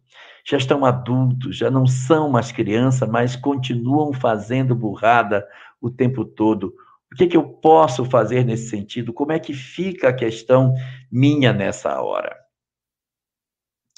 Nós não temos o poder de mudar os outros. O nosso trabalho é de transformar a nós mesmos. Nosso objetivo é que a gente transforme a nós. Ah, então quer dizer que eu não tenho que me preocupar com os outros? Não, eu tenho, porque é através do outro que eu me transformo. Se eu abandono o outro, eu entro na faixa do desamor. Ah, tô nem aí, não quero, é problema dele. Então, se eu tomo essa decisão, dizer assim, quero nem saber, já fez 18, não fez? Carrega a cruz dele, não quero me meter mais nisso, o problema é dele. Quando a gente faz isso, a quem nós estamos revelando? A nós próprios. Nós estamos mostrando que nosso coração é seco, que o nosso coração não tem a suficiente capacidade de se doar em favor do outro. Ah, então eu tenho que fazer o quê? Trabalhar procurando a transformação do outro. Trabalhar no sentido de ajudar as pessoas. Ah, mas não é isso que é para não fazer? Não. O que é para não fazer é não se angustiar com isso. Nós não devemos nos angustiar quando a gente faz as coisas e elas não saem como a gente deseja. É, na parábola do semeador, fala assim: Eis que um semeador saiu a semear, jogou a semente entre os espinheiros, é, é, na terra dura, jogou na, no pedregulho, depois jogou no espinheiro, na terra boa. Ele não para porque a terra não produz, ele vai jogando, ele vai jogando. O nosso papel não é fazer a colheita das coisas, o nosso papel é semear. Há uma passagem nas cartas de Paulo em que ele diz assim: Eu semeei, Apolo regou, mas a colheita é de Deus, não é nossa tarefa. Então, qual é o meu papel? Não desistir. Ensinar, falar, mostrar, repetir, voltar de no meu filho, senta, não pode ser assim, tal. Não desistir mas não pode se angustiar se você não ver, não vir o resultado das suas investidas. Se você não conseguir vir tudo que você semeou no outro, a responsabilidade não é sua. A responsabilidade é dele. O seu papel é fazer. Então, quando você tem adultos difíceis que não aprendem, que não se transformam, então, o que fazer? A gente, sem angústia, sem desespero, sem colocar sobre os nossos ombros uma responsabilidade que lhes pertence, a gente ajuda, mas não pode se envolver demais, senão a gente sofre em demasia. O esforço nosso é de não desistir das pessoas, não abandonar o propósito de sermos úteis aos outros, sendo filhos ou não. Ajudar, mas não enlouquecer se a pessoa não envereda pelo bom caminho. Nós temos duas perguntas no livro O Consolador, que são duas perguntas que ajudam muito nesse sentido. É a questão 190 e a questão 191 do Consolador, que fala sobre filhos rebeldes, filhos que não ouvem, que dá de repente para aproveitar nessa sua leitura quando a gente assume um papel como se fosse uma espécie de pai, de mãe, de querer ajudar alguém que não ouve. Então a gente vai, mas não pode se desesperar. E aí assim, mas e aí, como é que vai ser? Persevera até o final. Se tudo que você fizer não colher resultado, não se desespere, porque a vida ela é imortal. O companheiro que não ouve hoje, amanhã no mundo espiritual perceberá a extensão de tudo que recebeu e refletirá sobre sua vida. No livro Painéis da Obsessão, tem um caso lá narrado de uma menina que era cuidada por umas freiras. Ela era a garota mais difícil do orfanato, problemática, ridicularizava, debochava das freiras o tempo todo. As freiras faziam tudo para que ela aprendesse, tudo que ensinavam para ela, ela ridicularizava, debochava, brincava. Nada. Aí ela arranja um parceiro e foge do orfanato, pulando a grade e vai viver com ele. E ela engravida e ela decide interromper a gestação. E nessa tentativa de interrupção da gestação, ela sofre uma perfuração do útero e ela começa a entrar numa hemorragia e desencarna durante o processo é, da interrupção dessa gestação. E o curioso da história é que quando ela está na, no fenômeno que ela percebe, estou desencarnando, Estou indo embora, não vou ter mais tempo de rever as minhas coisas, narra Manuel Filomeno nesse livro, Painéis da Obsessão. Que tudo que as freiras falaram e que ela nunca deu ouvidos, agora volta. No fundo, no fundo, ela ouvia, só que ela botava tudo dentro de um saco e não queria ouvir. Quando ela percebe que a vida vai fazer a cobrança dela como um indivíduo adulto e não mais como uma criança irresponsável, ela vai exumar todos os conselhos das freiras e tudo que elas ensinaram vai passando na mente e dentro para si mesma no leito que ela está desencarnando. Não aproveitei, não aproveitei, não aproveitei. Oh meu Deus, tem misericórdia de mim, tem misericórdia de mim. Então, acabou sendo útil todas as pregações que aparentemente foram jogadas ao léu. A gente faz a semeadura, mas não espera a colheita, porque a colheita pertence a Deus. Muito bem, vamos lá, Divina. É, André Luiz Machado. Elahá, fale sobre a amnésia alcoólica, onde fica o espírito da pessoa cometido por essa influência do álcool. O, o, espírito não se desprende, é porque, na verdade, você tem um embotamento da própria memória em função do álcool. É um mecanismo físico, assim como também você não consegue falar. A língua, o cérebro tem dificuldade para coordenar as funções, para você frear dirigindo, ficar em pé, andar em cima da linha. Então, você tem um comprometimento na transmissão da informação o álcool ele faz uma espécie de bloqueio nos neurotransmissores e aí você não consegue ter a manifestação. Não é um afastamento do espírito, é um bloqueio no sentido da, da do funcionamento cerebral. É uma característica muito mais própria da área da, da neurologia do que especificamente do espiritismo. Nesse caso aí, não há fenômeno mediúnico em si. Existe é o embotamento das funções em função é, do efeito que o álcool produz no indivíduo.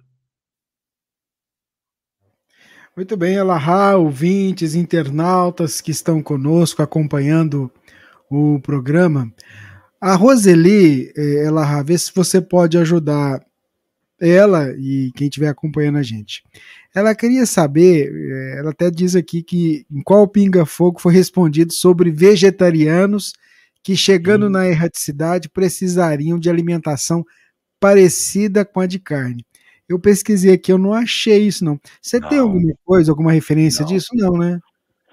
Não, não, não tenho nada disso, não. As pessoas que são vegetarianos, eles se adaptam de, até de maneira mais fácil no mundo espiritual do que aqueles que têm uma alimentação mais à base de proteína animal. É, não existe isso. Né? Não, não há necessidade de você fazer uma readaptação para ter uma alimentação nesse sentido lá, não. Isso aí não. Não Até há nenhuma obra nesse sentido. Até a gente precisa entender com relação a essa questão da alimentação, né, no plano espiritual, né? Se você quiser falar um pouquinho, né, até para que a gente entenda isso. É, porque no plano espiritual, você não vai ter é, alimentação propriamente dito, você não vai ter mais alimento, o que você vai ter efetivamente são fluidos que são apresentados para as pessoas como se fossem alimento. E aí é, é, é uma característica, digamos assim, que o espírito tem, em que ele utiliza daqueles elementos fluídicos na forma material como se fossem comida.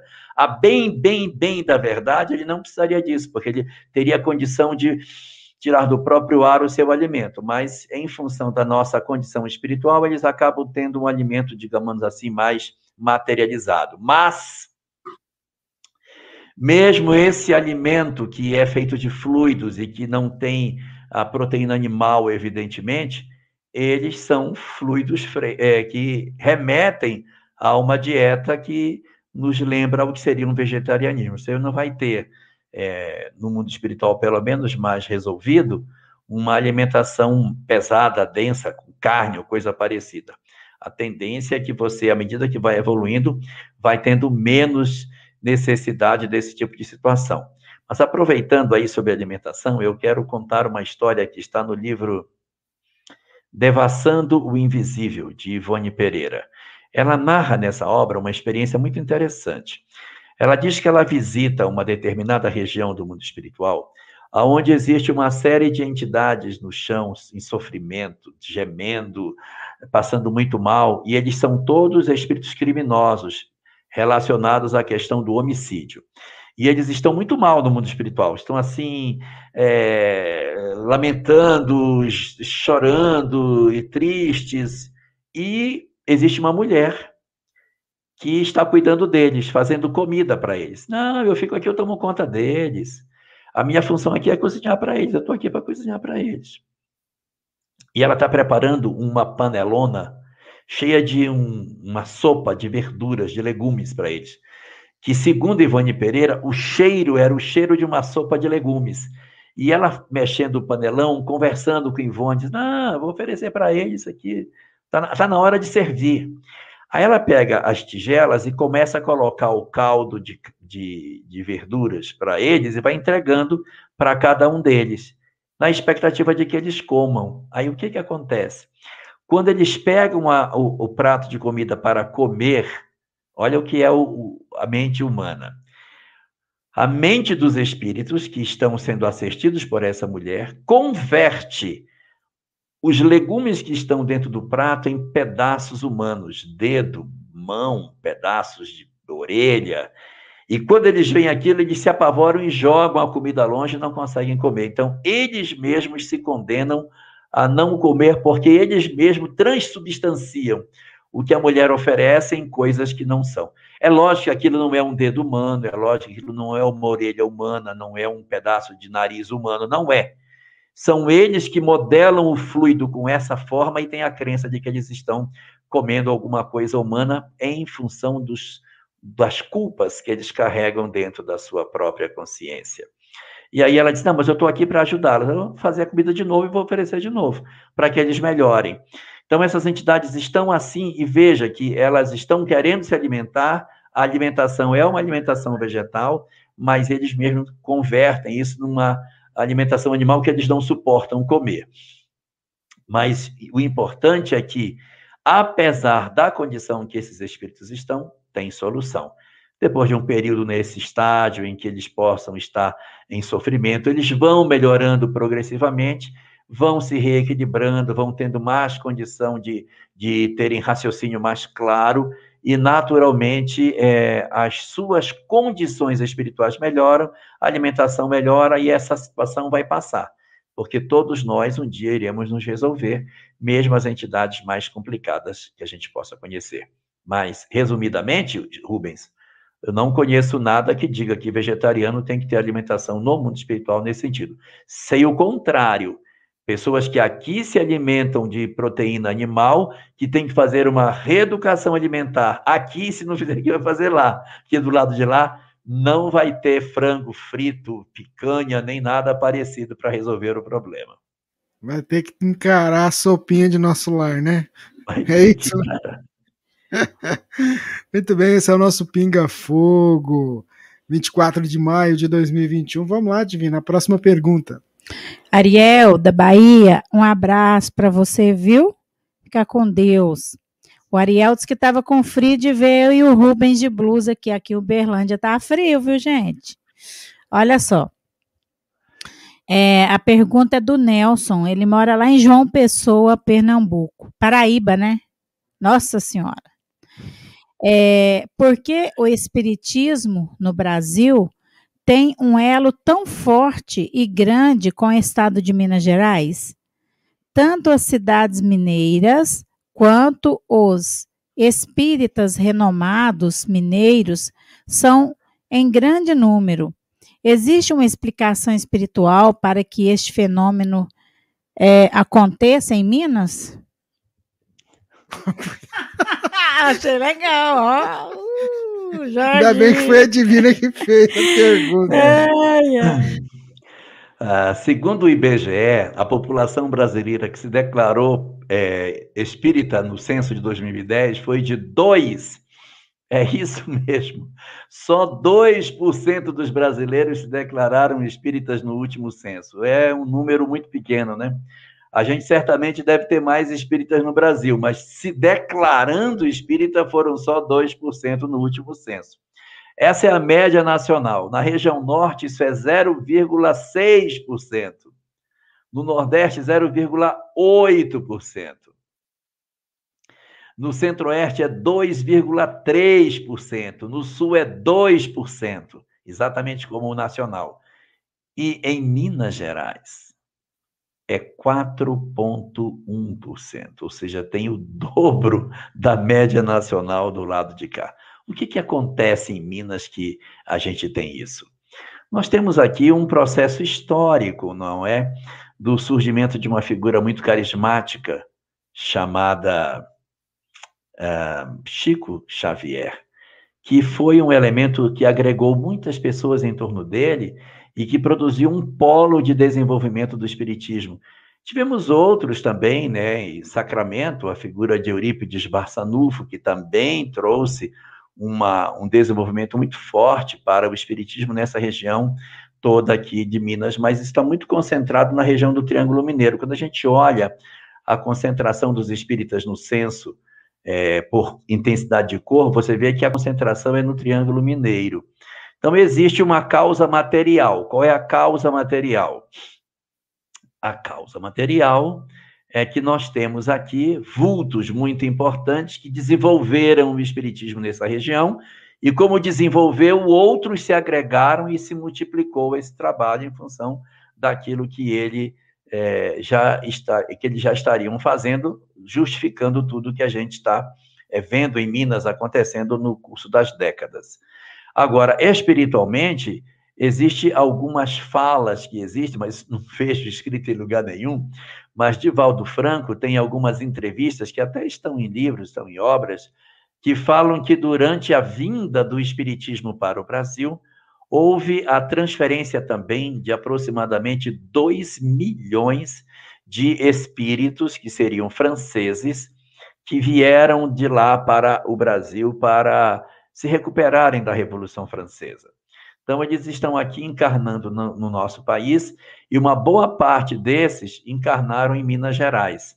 E a, aí existe uma certa identidade entre o pensamento daquilo que o Espiritismo esposa com relação a essas entidades trazidas para cá, que despertaram de maneira mais efetiva para a mensagem espírita. Mas é, o fenômeno hoje que a gente tem observando é o desenvolvimento efetivo das características das, das lideranças que nós temos. Mas apesar de, de Minas ter o percentual de 4,1%, não é em Minas que está a cidade com o maior percentual de espíritas ou declarados espíritas do Brasil. Está em Goiás, na cidade de Palmelo, tem 45% de pessoas que se declararam espíritas nessa cidade. Então você vê que as lideranças elas exercem um papel muito significativo de agregar pessoas em torno dela e o trabalho se desenvolve. Então, assim, tipicamente, onde você vê uma liderança interessante do ponto de vista espiritual, espírita, automaticamente os centros crescem, se desenvolvem e se forma uma comunidade que chama outras pessoas e num círculo vicioso aquele trabalho prospera e se desenvolve dessa maneira. Então, aqui do ponto de vista material, a situação é por conta da concentração de grandes homens no passado que foram trazendo novas revelações e o trabalho se multiplicou nesse sentido. E do ponto de vista espiritual, o que é comentado é a chegada dessas entidades que teriam vindo da França e se localizado na, na região de Minas Gerais para o trabalho de desenvolvimento e difusão do Espiritismo. Muito bem, Jorge. Você deu uma aula aí pra gente aí, subsidiando inclusive com o IBGE. Muito é o IBGE. ano que vem vai ter censo, a gente vai atualizar esses números. Eu quero saber se com esse tanto de live que o Brasil está fazendo, se vai dar 2% de novo. Ou se não, a gente vai dizer, mais, não, né? tem que Olha, dar mais, gente, não é possível, gente. Olha, gente, adorei a resposta, viu? Não sabia disso. Tá então agora vamos nos declarar espíritas. Não, isso é verdade. É verdade. O que é que acontece? As pessoas, o IBGE não sabe quantos espíritas tem no Brasil, ele sabe é. quantas pessoas se declararam espíritas. É. Então tem muita gente que ouve live, participa, lê livro espírita, aí quando pergunta qual sua religião, é a pessoa da outra, não da espírita. E aí, o que que o rapaz vai contabilizar? Ele contabiliza o que a pessoa falou. ele, ele né? não, é o que ela disse é o que é. Então, o que e assim vai. E a gente não precisa ter vergonha de falar que a gente é espírita. Eu digo isso porque eu tive alguns problemas é, quando eu iniciei no espiritismo. Eu tinha assim um, certo trauma dentro de mim por causa de questões da, da escola, sabe? De, de pessoas que me afrontaram por causa da religião espírita. Mas hoje Eu amo falar que eu sou espírita. Sou espírita, sou espírita de carteirinha. Faz muita propaganda da Rádio Fraternidade. Vem cá, deixa eu te mostrar oh. uma coisa. Instala aí, baixa o aplicativo. Para ninguém ficar aflito, deixa eu explicar uma coisa sobre o IBGE para ninguém ficar aflito.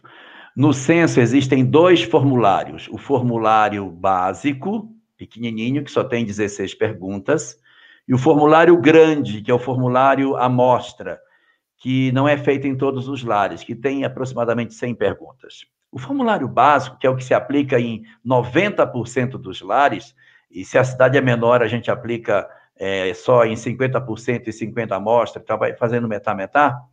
Mas esse formulário pequeno não pergunta religião, não pergunta muita coisa. Pergunta quem são as pessoas, qual é a idade, onde nasceu, é, sexo, escolaridade, renda, renda, e aí vai por aí e acabou. Não tem muitas perguntas. É o outro formulário que nem todo mundo recebe, que pergunta se a parede da casa é de madeira, se ela é de tijolo, se a cobertura é de palha, de que, que ela é feita, quantas, quantos empregos a pessoa tem, do que, que ela vive. Aí vai fazer uma conversa muito mais longa. E nesse formulário maior é que existe a pergunta sobre religião. Então, não serão todos os que serão perguntados sobre religião. Então, se o recenseador chegar e não perguntar, não pensem que ele está escondendo, é porque realmente o formulário que saiu para sua casa e que ele não pode escolher, porque é aleatório, é, era um formulário que era do básico e não do completo. Muito bem, tá vendo? Porque muita gente fala, mas ele não me perguntou nada disso. Tá explicado. Ah, é? É, Nelzinho, é, muitas pessoas comentam, é. mas ele não me perguntou sobre religião. Tá explicado aí, ó. Eu queria dizer que era espírita e ele não me perguntou isso, mas é por causa disso que o Jorge falou. Jorge, o Luiz Teles está nos acompanhando. Ele pergunta o seguinte: ó, no expurgo espiritual, por causa dessa fase de regeneração, em que condições isso se dá em termos conscienciais de cada um? É, é sem dúvida nenhuma a consciência, porque assim, é, é, isso é uma coisa até bem interessante que o Adão está comentando. Porque a justiça divina diz o seguinte: não há julgadores externos, não há. Você no mundo espiritual é que se autossentencia, encontra as suas culpas e suas responsabilidades, e a partir daí você vai fazendo seu processo de autoconhecimento e de transformação. Então não tem nenhum tribunal julgando. Beleza.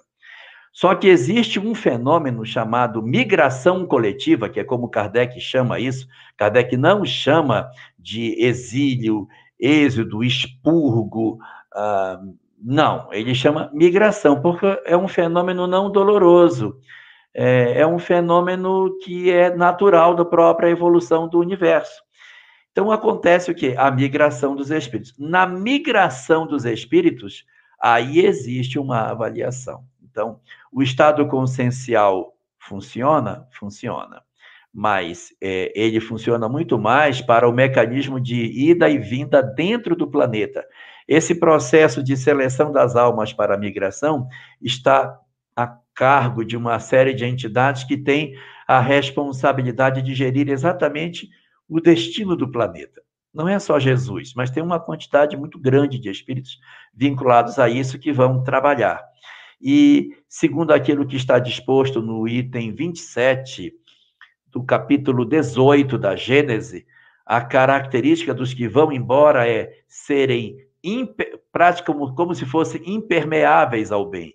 Está lá dito por Kardec: os maus não tocados pelo bem, ou seja, as pessoas que fazem o mal e se comprazem no mal porque esses é que são os marcados para ir. Então, na hora da, do trabalho consciencial, esses estão endurecidos e os espíritos dizem, você vai perder a concessão de encarnar aqui.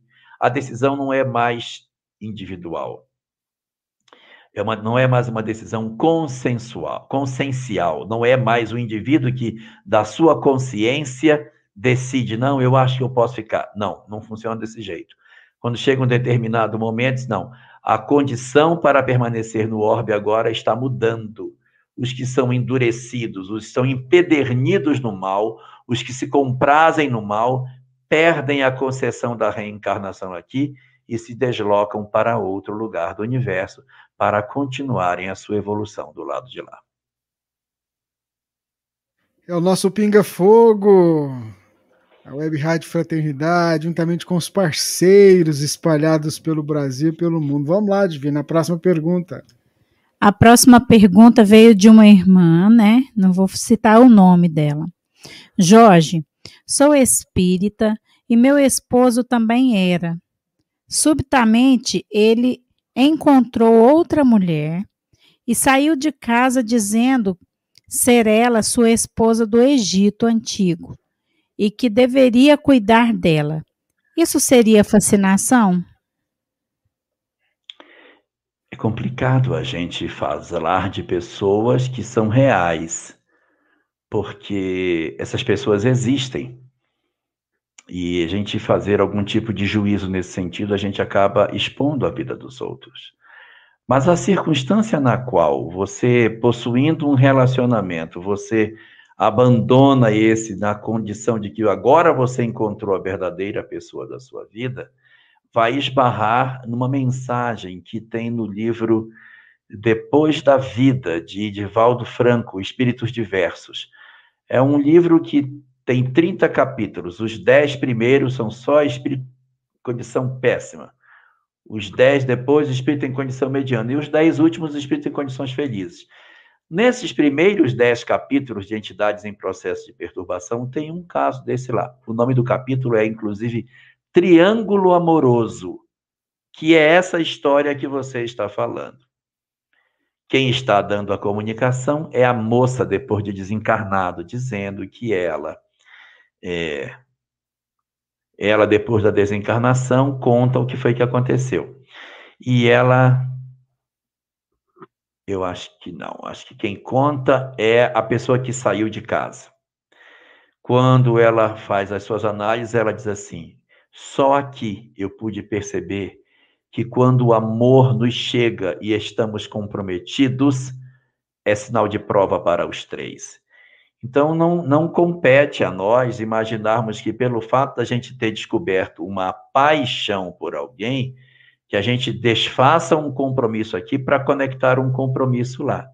Se você não está feliz com a pessoa que você está vivendo hoje, analise maduramente se é isso mesmo que você não quer para a sua vida. Faça uma análise bastante criteriosa se é isso mesmo o seu propósito de vida, se realmente é isso que você quer para você. Se é isso mesmo, se você já fez tudo que você podia, a coisa não dá certo, é uma possibilidade, mas faça tudo o que você puder para salvar a relação. Faça que você, todos os esforços para que isso não aconteça, porque será ferida para todo mundo. Mas primeiro desate, para, se for o caso, depois reatar. Não salte de um para o outro. André Luiz, no livro uh, Agenda Cristã diz assim: não construa a sua felicidade em cima das lágrimas dos outros. Então, esse processo que você está falando, ele tem sim muitos indícios de processo de fascinação. Tem. Você vai depois ler o capítulo 14 do livro Ação e Reação, que eu comentei até aqui, acho que semana passada em que você vai ver essa sua história desenhada nesse capítulo, capítulo 14 do livro Ação e Reação. Lá está lá, não vou nem distender porque é a história comprida. Mas é mais ou menos isso. Então, é, o que nos compete fazer nessa hora? O seu papel na condição daquela que, de certa forma, sofreu o golpe é trabalhar o seu coração para que você não entre na faixa da sintonia da mágoa, do ódio, do desejo de vingança, porque esse é o pior caminho que a gente pode seguir. Nós temos que respeitar a decisão do outro. Se não sejamos nós nunca aquele de maneira intempestiva decidir por uma separação, mas se o outro decide, você tem que oferecer a ele, não pode escravizar a pessoa. Se o outro diz, não, mas eu quero ir embora, fulano, não, mas eu quero ir, então deixa, então vá. Deixa aí. Se ele vai voltar ou não é outra conversa, você vai aceitá-lo ou não é outra conversa. Mas é, as obras espíritas não recomendam que você segure a pessoa que decidiu ir. Se ela decidiu ir, deixa ir.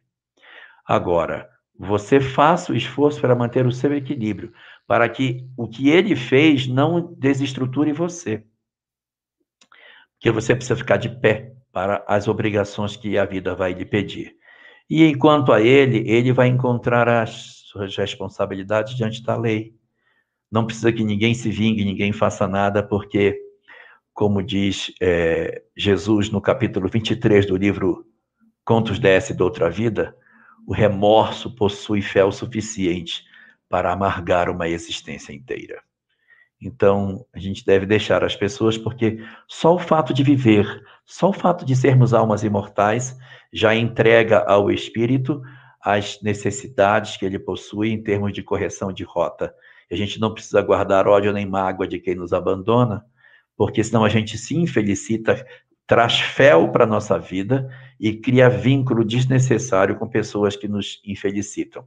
Então a gente procura trabalhar o nosso coração para não ficar nesse padrão de pensamento e seguir a nossa vida como a gente puder, harmonizando os nossos corações para as novas necessidades que a gente tem e para poder cuidar dos filhos que Deus nos concedeu para a nossa responsabilidade. Muito bem, Jorge. Vamos lá para mais uma pergunta é, da Ângela Alvim, que está acompanhando a gente lá do Recife. Gostaria de saber o seguinte, Jorge. Tenho três filhos e dois netos. Meu filho único cuida de mim há nove anos, pois eu tive um AVC isquêmico. Horas ele demonstra que me Pera. ama. Ela não tem três filhos? Tenho três filhos e dois netos. Meu filho. É, deve ser duas é. meninas. É um homem é. e duas mulheres. É isso aí. É, deve ser tá. Meu Pode filho continuar. único cuida de mim há nove anos, pois eu tive um AVC isquêmico. Horas ele demonstra que me ama, horas ele deseja que eu morra. Sempre o amei desde que estava no meu ventre. E tenho um neto que me ama muito também. Mas tem uma neta que não tolera nem que eu faça carinho a ela. Já fiz de tudo, dou presente, digo que amo, mas ela corre de mim. Gostaria que você me ajudasse a entender tudo isso.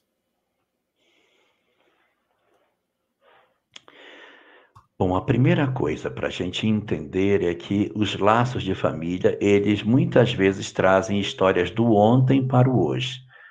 Sua família provavelmente é formada da mescla desses sentimentos valores de afeto junto com valores de desafeto.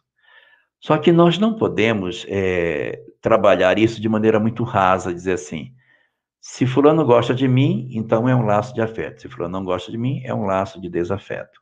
Por quê? Porque existem causas do presente, causas atuais.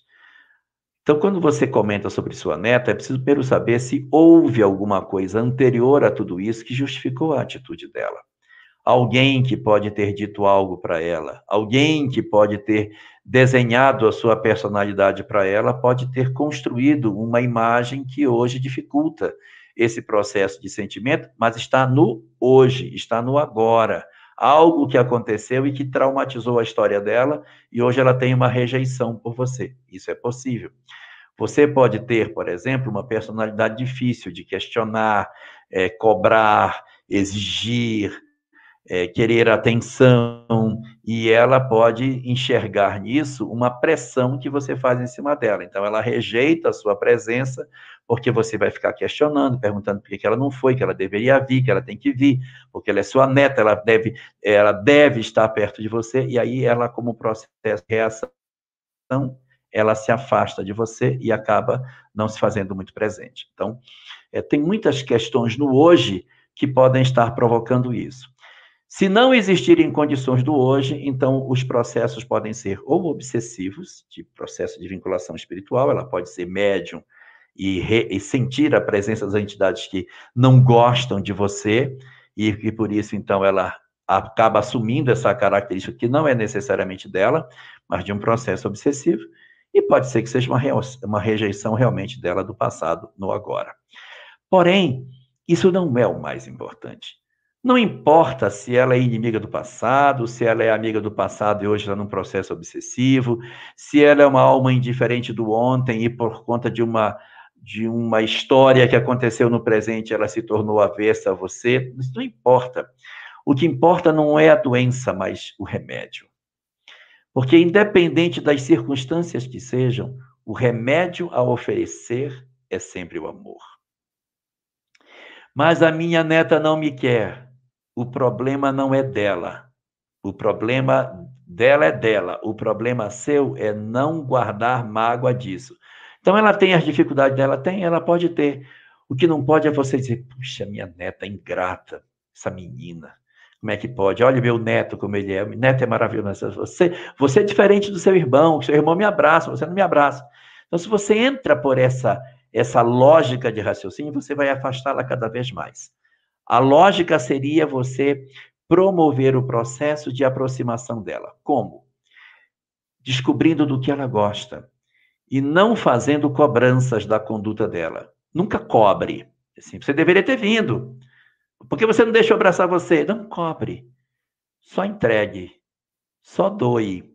Porque o nosso papel não é ser amado.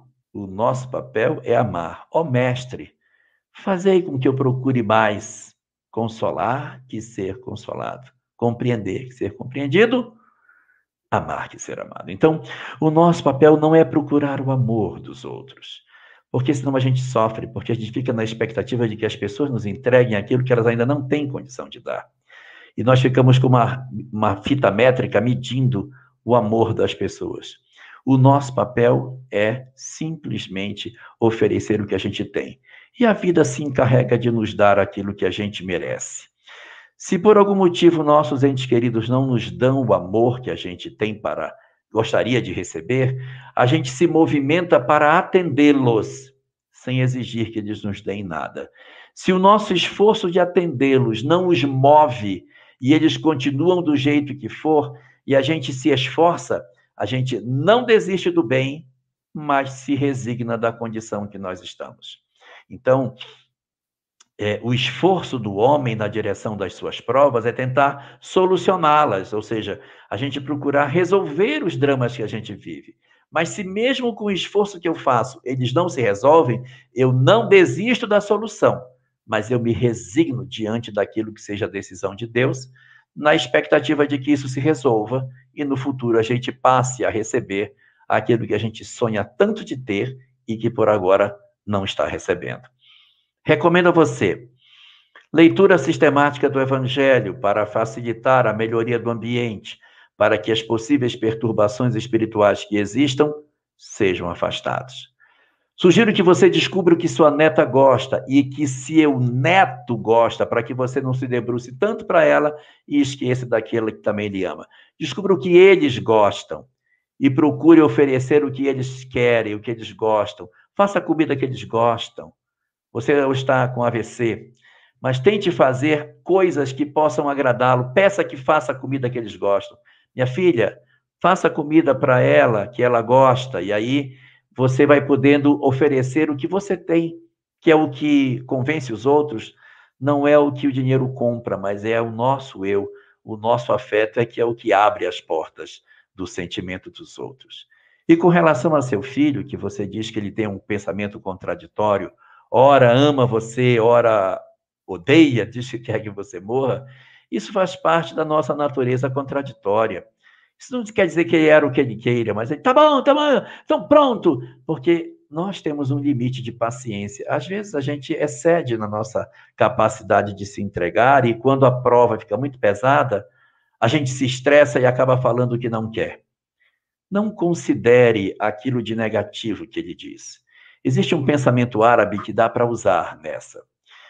Dizem que uma caravana de árabes estava atravessando o deserto e num certo momento da caravana, dois amigos que eram árabes vinham caminhando, aí um disse para o outro: Você é uma pessoa muito importante para mim. Você é um grande amigo e eu faria tudo o que eu pudesse para agradar você. Aí o outro mandou parar a caravana e mandou esculpir na pedra que o, que o outro havia dito que era seu grande amigo. A caravana seguiu e, num certo momento da caminhada, eles se desentenderam, começaram a brigar, e o mesmo que havia dito que o amava disse: Eu odeio você, eu não aguento ficar com você, eu não suporto mais você. Ele mandou parar a caravana e disse: Escreva na areia o que ele acabou de dizer. E o servo perguntou: Mas, meu senhor, o senhor mandou escrever na pedra lá atrás, aqui o senhor manda escrever na areia? Disse: É. Porque todo o bem eu gravo na pedra, mas o mal que me dedicam, que me falam, que me fazem, eu escrevo na areia para que o vento venha e apague, que o mal não merece ser lembrado. Então, se fixe na parte boa, na parte que seu filho está bem, porque às vezes a gente estressado fala o que não deve, a gente é nervoso e acaba dizendo besteira quando está estressado. Mas observe o que ele diz quando ele está bem, quando está tranquilo, porque isso representa mais verdadeiramente a intimidade do sentimento dele. Porque quando a gente se estressa, a gente acaba se excedendo nas nossas falas. E aí é uma lição para todos nós observarmos as coisas que estão acontecendo para que a gente consiga aproveitar as lições. E sugiro que você olhe também as suas duas outras filhas, porque você não fez nenhum comentário sobre elas. Procure se aproximar delas também, para aproveitar esse tempo que você tem para realizar o grande mecanismo de união dos seus filhos em, em torno de você, pelo bem que você possa fazer. Use a sua idade para dar sabedoria a eles, não cobre de ninguém mais nada. Estão todos adultos. Agora você entrega amor para que você esteja sempre em paz na relação com eles e eles naturalmente procurarão você para se aconselhar, porque você passará a ser uma pessoa sábia que cuida deles e não que quer ser cuidada por eles. Muito bem, Jorge. Eu olhei aqui no relógio e falei, ah, quase que a gente vai para um corujão agora mesmo. Eu tô olhando o reloginho correndo aqui. Senhora, o tempo passou tão rápido. Eu não olhei nenhuma vez. Então, eu também, eu também olhei aqui assim, nossa, daqui a pouco a gente vai para o corujão. pois é, Jorge, assim. É sério vai... mesmo isso? É, olha lá, 22 horas, já estão 2 horas e 10 minutos de, de programa. Quer dizer, vamos para vamos, vamos para duas horas e dez minutos de programa, a gente nem viu passar o tempo, né? Mas vamos seguindo, né, Jorge? Agradecendo a todo mundo. Olha, assim, tem muitas perguntas, todas perguntas assim muito boas. A gente não conseguiu trazê-las, mas a gente vai tentar semana que vem. E eu queria pedir desculpa por a gente não ter conseguido trazê-las aqui. Mas o Jorge está sempre participando de live e ele responde muita, muitas, muitas perguntas nas lives. É, tem um tema específico, né? Mas aí a pessoa propõe outras perguntas e o Jorge está lá respondendo. Amanhã tem Jorge Alahá aqui também com o Álvaro Molderra. Eu estava esquecendo, pelo IGESE, né? Amanhã pelo IGESE, então amanhã, nove e meia, né? Nove e meia. É o que eu estou lembrando aqui de cabeça. Então fica o convite para você acompanhar com a gente aqui. E eu queria pedir para você fazer a prece, né? Essa coisa da prece é muito interessante. Claro que semana passada você, você até comentou comigo depois, né? A prece que a gente endereçou ali para aquela região da Palestina, é, judeus e, e, o pessoal árabe e todo mundo ali. De repente a gente viu uma luz surgindo, cara. Isso é muito emocionante. O poder que a prece tem.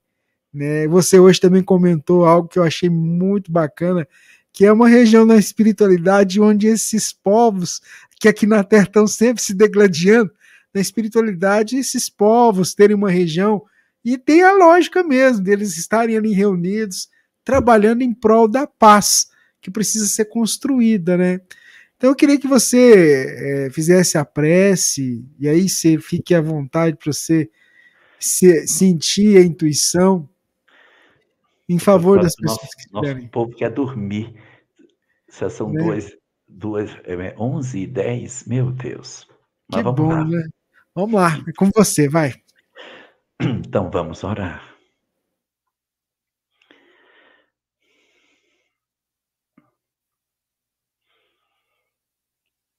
Querido Senhor da vida, hoje com os nossos corações marcados pela dor e pela tristeza.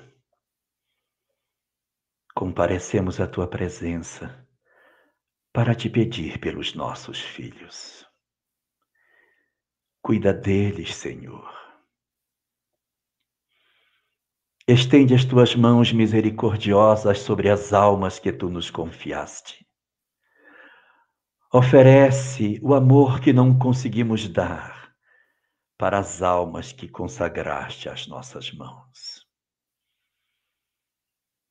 Desce do mais alto sobre aqueles que nos chamam de pai e que nos chamam de mãe. As bênçãos que não conseguimos oferecer, pela fragilidade das nossas almas e pela incapacidade que temos de efetivamente entregar todo o amor que gostaríamos, mas que não conseguimos fazer. Tem misericórdia, Senhor, das nossas fragilidades. Misericórdia para nossa incapacidade de sermos em plenitude as referências de amor que os nossos corações ainda não conseguem representar. É por isso que precisamos tanto de Ti. É por isso que temos tanta necessidade das tuas luzes sobre os nossos lares, para complementar o afeto que nós não conseguimos entregar aos nossos filhos. É por isso que te pedimos que tu nos visites nesse momento e que através dos espíritos benfeitores que exercem a teu comando o trabalho de socorro das criaturas, que eles possam estar presentes nos nossos lares, a envolver os nossos filhos, que estão presentes nesse momento no nosso lar. Que o amor divino da tua excelsa misericórdia possa envolver a todos eles nesse momento, auxiliando-os a decisões mais saudáveis, para que eles possam efetivamente encontrarem lucidez nas decisões que têm de tomar. Protege todos eles, Senhor. Dá paz aos seus corações e nos ajuda a efetivamente amá-los em plenitude desenvolvendo em nós as virtudes que ainda não possuímos, para o exercício pleno da tarefa da maternidade e da paternidade. De igual forma, te rogamos, pelos nossos filhos distantes, aqueles que não se encontram debaixo do nosso teto, os nossos filhos crescidos, os nossos filhos equivocados, os nossos filhos que se perderam pelos caminhos da vida, os nossos filhos que não conseguiram se livrar do emaranhado das drogas, da loucura do crime e das diversas perturbações do momento que vivemos, arrastados no lodaçal das imperfeições morais, apesar dos esforços que fizemos para que eles pudessem seguir pelo caminho do bem. Assiste-os, Senhor, nesse momento. Se nós não fomos capazes de amá-los o suficiente para convencê-los do caminho correto, tende misericórdia de nós. Mas se nós tudo fizemos para que eles aprendessem o caminho da luz, e ainda assim, pelo seu próprio livre-arbítrio, optaram pelas sendas tortuosas do mundo em que vivemos, Dá paz aos nossos corações. Alivia as nossas culpas. Nos ajuda a perceber o esforço que fizemos e dá serenidade para que as nossas noites sejam mais tranquilas. E, ao mesmo tempo, destaca os teus anjos mais dedicados para que exerçam o socorro deles, porque são frágeis, são almas ainda que ignoram a realidade espiritual e por isso se perderam na senda do caminho. Acolhe, Senhor, os nossos filhos felizes, que longe de nós seguem suas vidas, que nos deram netos, que construíram histórias felizes. Protege os nossos filhos bons, ajuda-os para que as suas vidas sejam harmoniosas, para que haja paz nos seus lares e que suas vidas sejam repletas da certeza de que vale a pena ser bom. Abençoa assim todos aqueles que tu nos deste, os nossos filhos distantes que são bons, os nossos filhos distantes que por algum motivo se equivocaram, e aqueles nossos filhos presentes que ainda moram conosco e que dividem a existência na intimidade do nosso lar. Protege a todos eles, Senhor, mas guarda de maneira muito especial os nossos filhos que partiram. Leva o nosso apelo de saudade, o nosso desejo de reencontro a todos aqueles que tu nos concedeste, o dom de ouvirmos eles nos chamarem de pai e de mãe, e que hoje não mais dividem a existência corporal conosco que onde quer que essas entidades se encontrem, que onde quer que os nossos filhos tão amados se encontrem, Senhor, que eles possam ouvir o eco das nossas palavras, falando a eles que o nosso amor continua, que a saudade que sentimos, apesar de grande, é consolada pela certeza da imortalidade e dentro do cenário extraordinário que a doutrina espírita nos apresenta, nós aguardamos, na nossa saudade serena, o momento propício para reencontrá-los e assim reatarmos os vínculos efetivos de convivência que, de uma forma, ainda que indireta, a morte retirou das nossas mãos. Senhor, muito obrigado pela certeza da imortalidade. Muito obrigado pela certeza da proteção espiritual. Muito obrigado pela certeza de que tu existes. E muito obrigado, Senhor, pelas certezas espirituais que o Espiritismo nos concede, que ajudam a cicatrizar as nossas feridas, a entender as nossas dores e a bendizer a família que tu nos concedeste. Obrigado, Senhor, pelos filhos que temos. Obrigado, Senhor, pelos filhos que temos. Obrigado, Senhor, meu Deus, pelos filhos que tu nos concedeste. Obrigado, Senhor, pelo lar que tu nos ofereceste. Obrigado por todas as experiências que nos deste em família durante esta existência que o teu amor cubra de bênçãos não somente as nossas, mas as famílias da humanidade inteira, derramando a tua bênção e a tua paz sobre toda a humanidade tão carente de amor, tão carente de ti. Fica assim conosco, Senhor. Protege os nossos dias na senda da tarefa da paternidade e da maternidade e guarda cada vez mais os nossos corações na tua proteção e na tua infinita luz.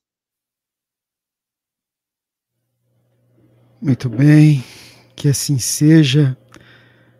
Obrigado, Jorge. Obrigado a todo mundo. Divina, seu boa noite. Boa noite, Jorge. Boa noite, queridos irmãos. Né? Foi assim um momento muito especial para todos nós. Até semana que vem, se Deus quiser. Jorge, uma boa noite para todos. E até semana que vem, se Deus assim permitir. Deus abençoe a todos nós, gente. Isso mesmo, gente. Fiquem com Deus, muita paz, gratidão e vamos que vamos.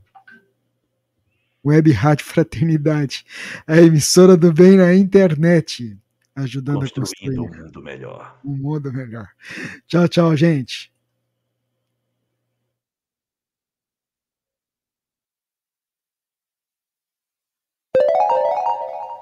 23 horas e 20 minutos.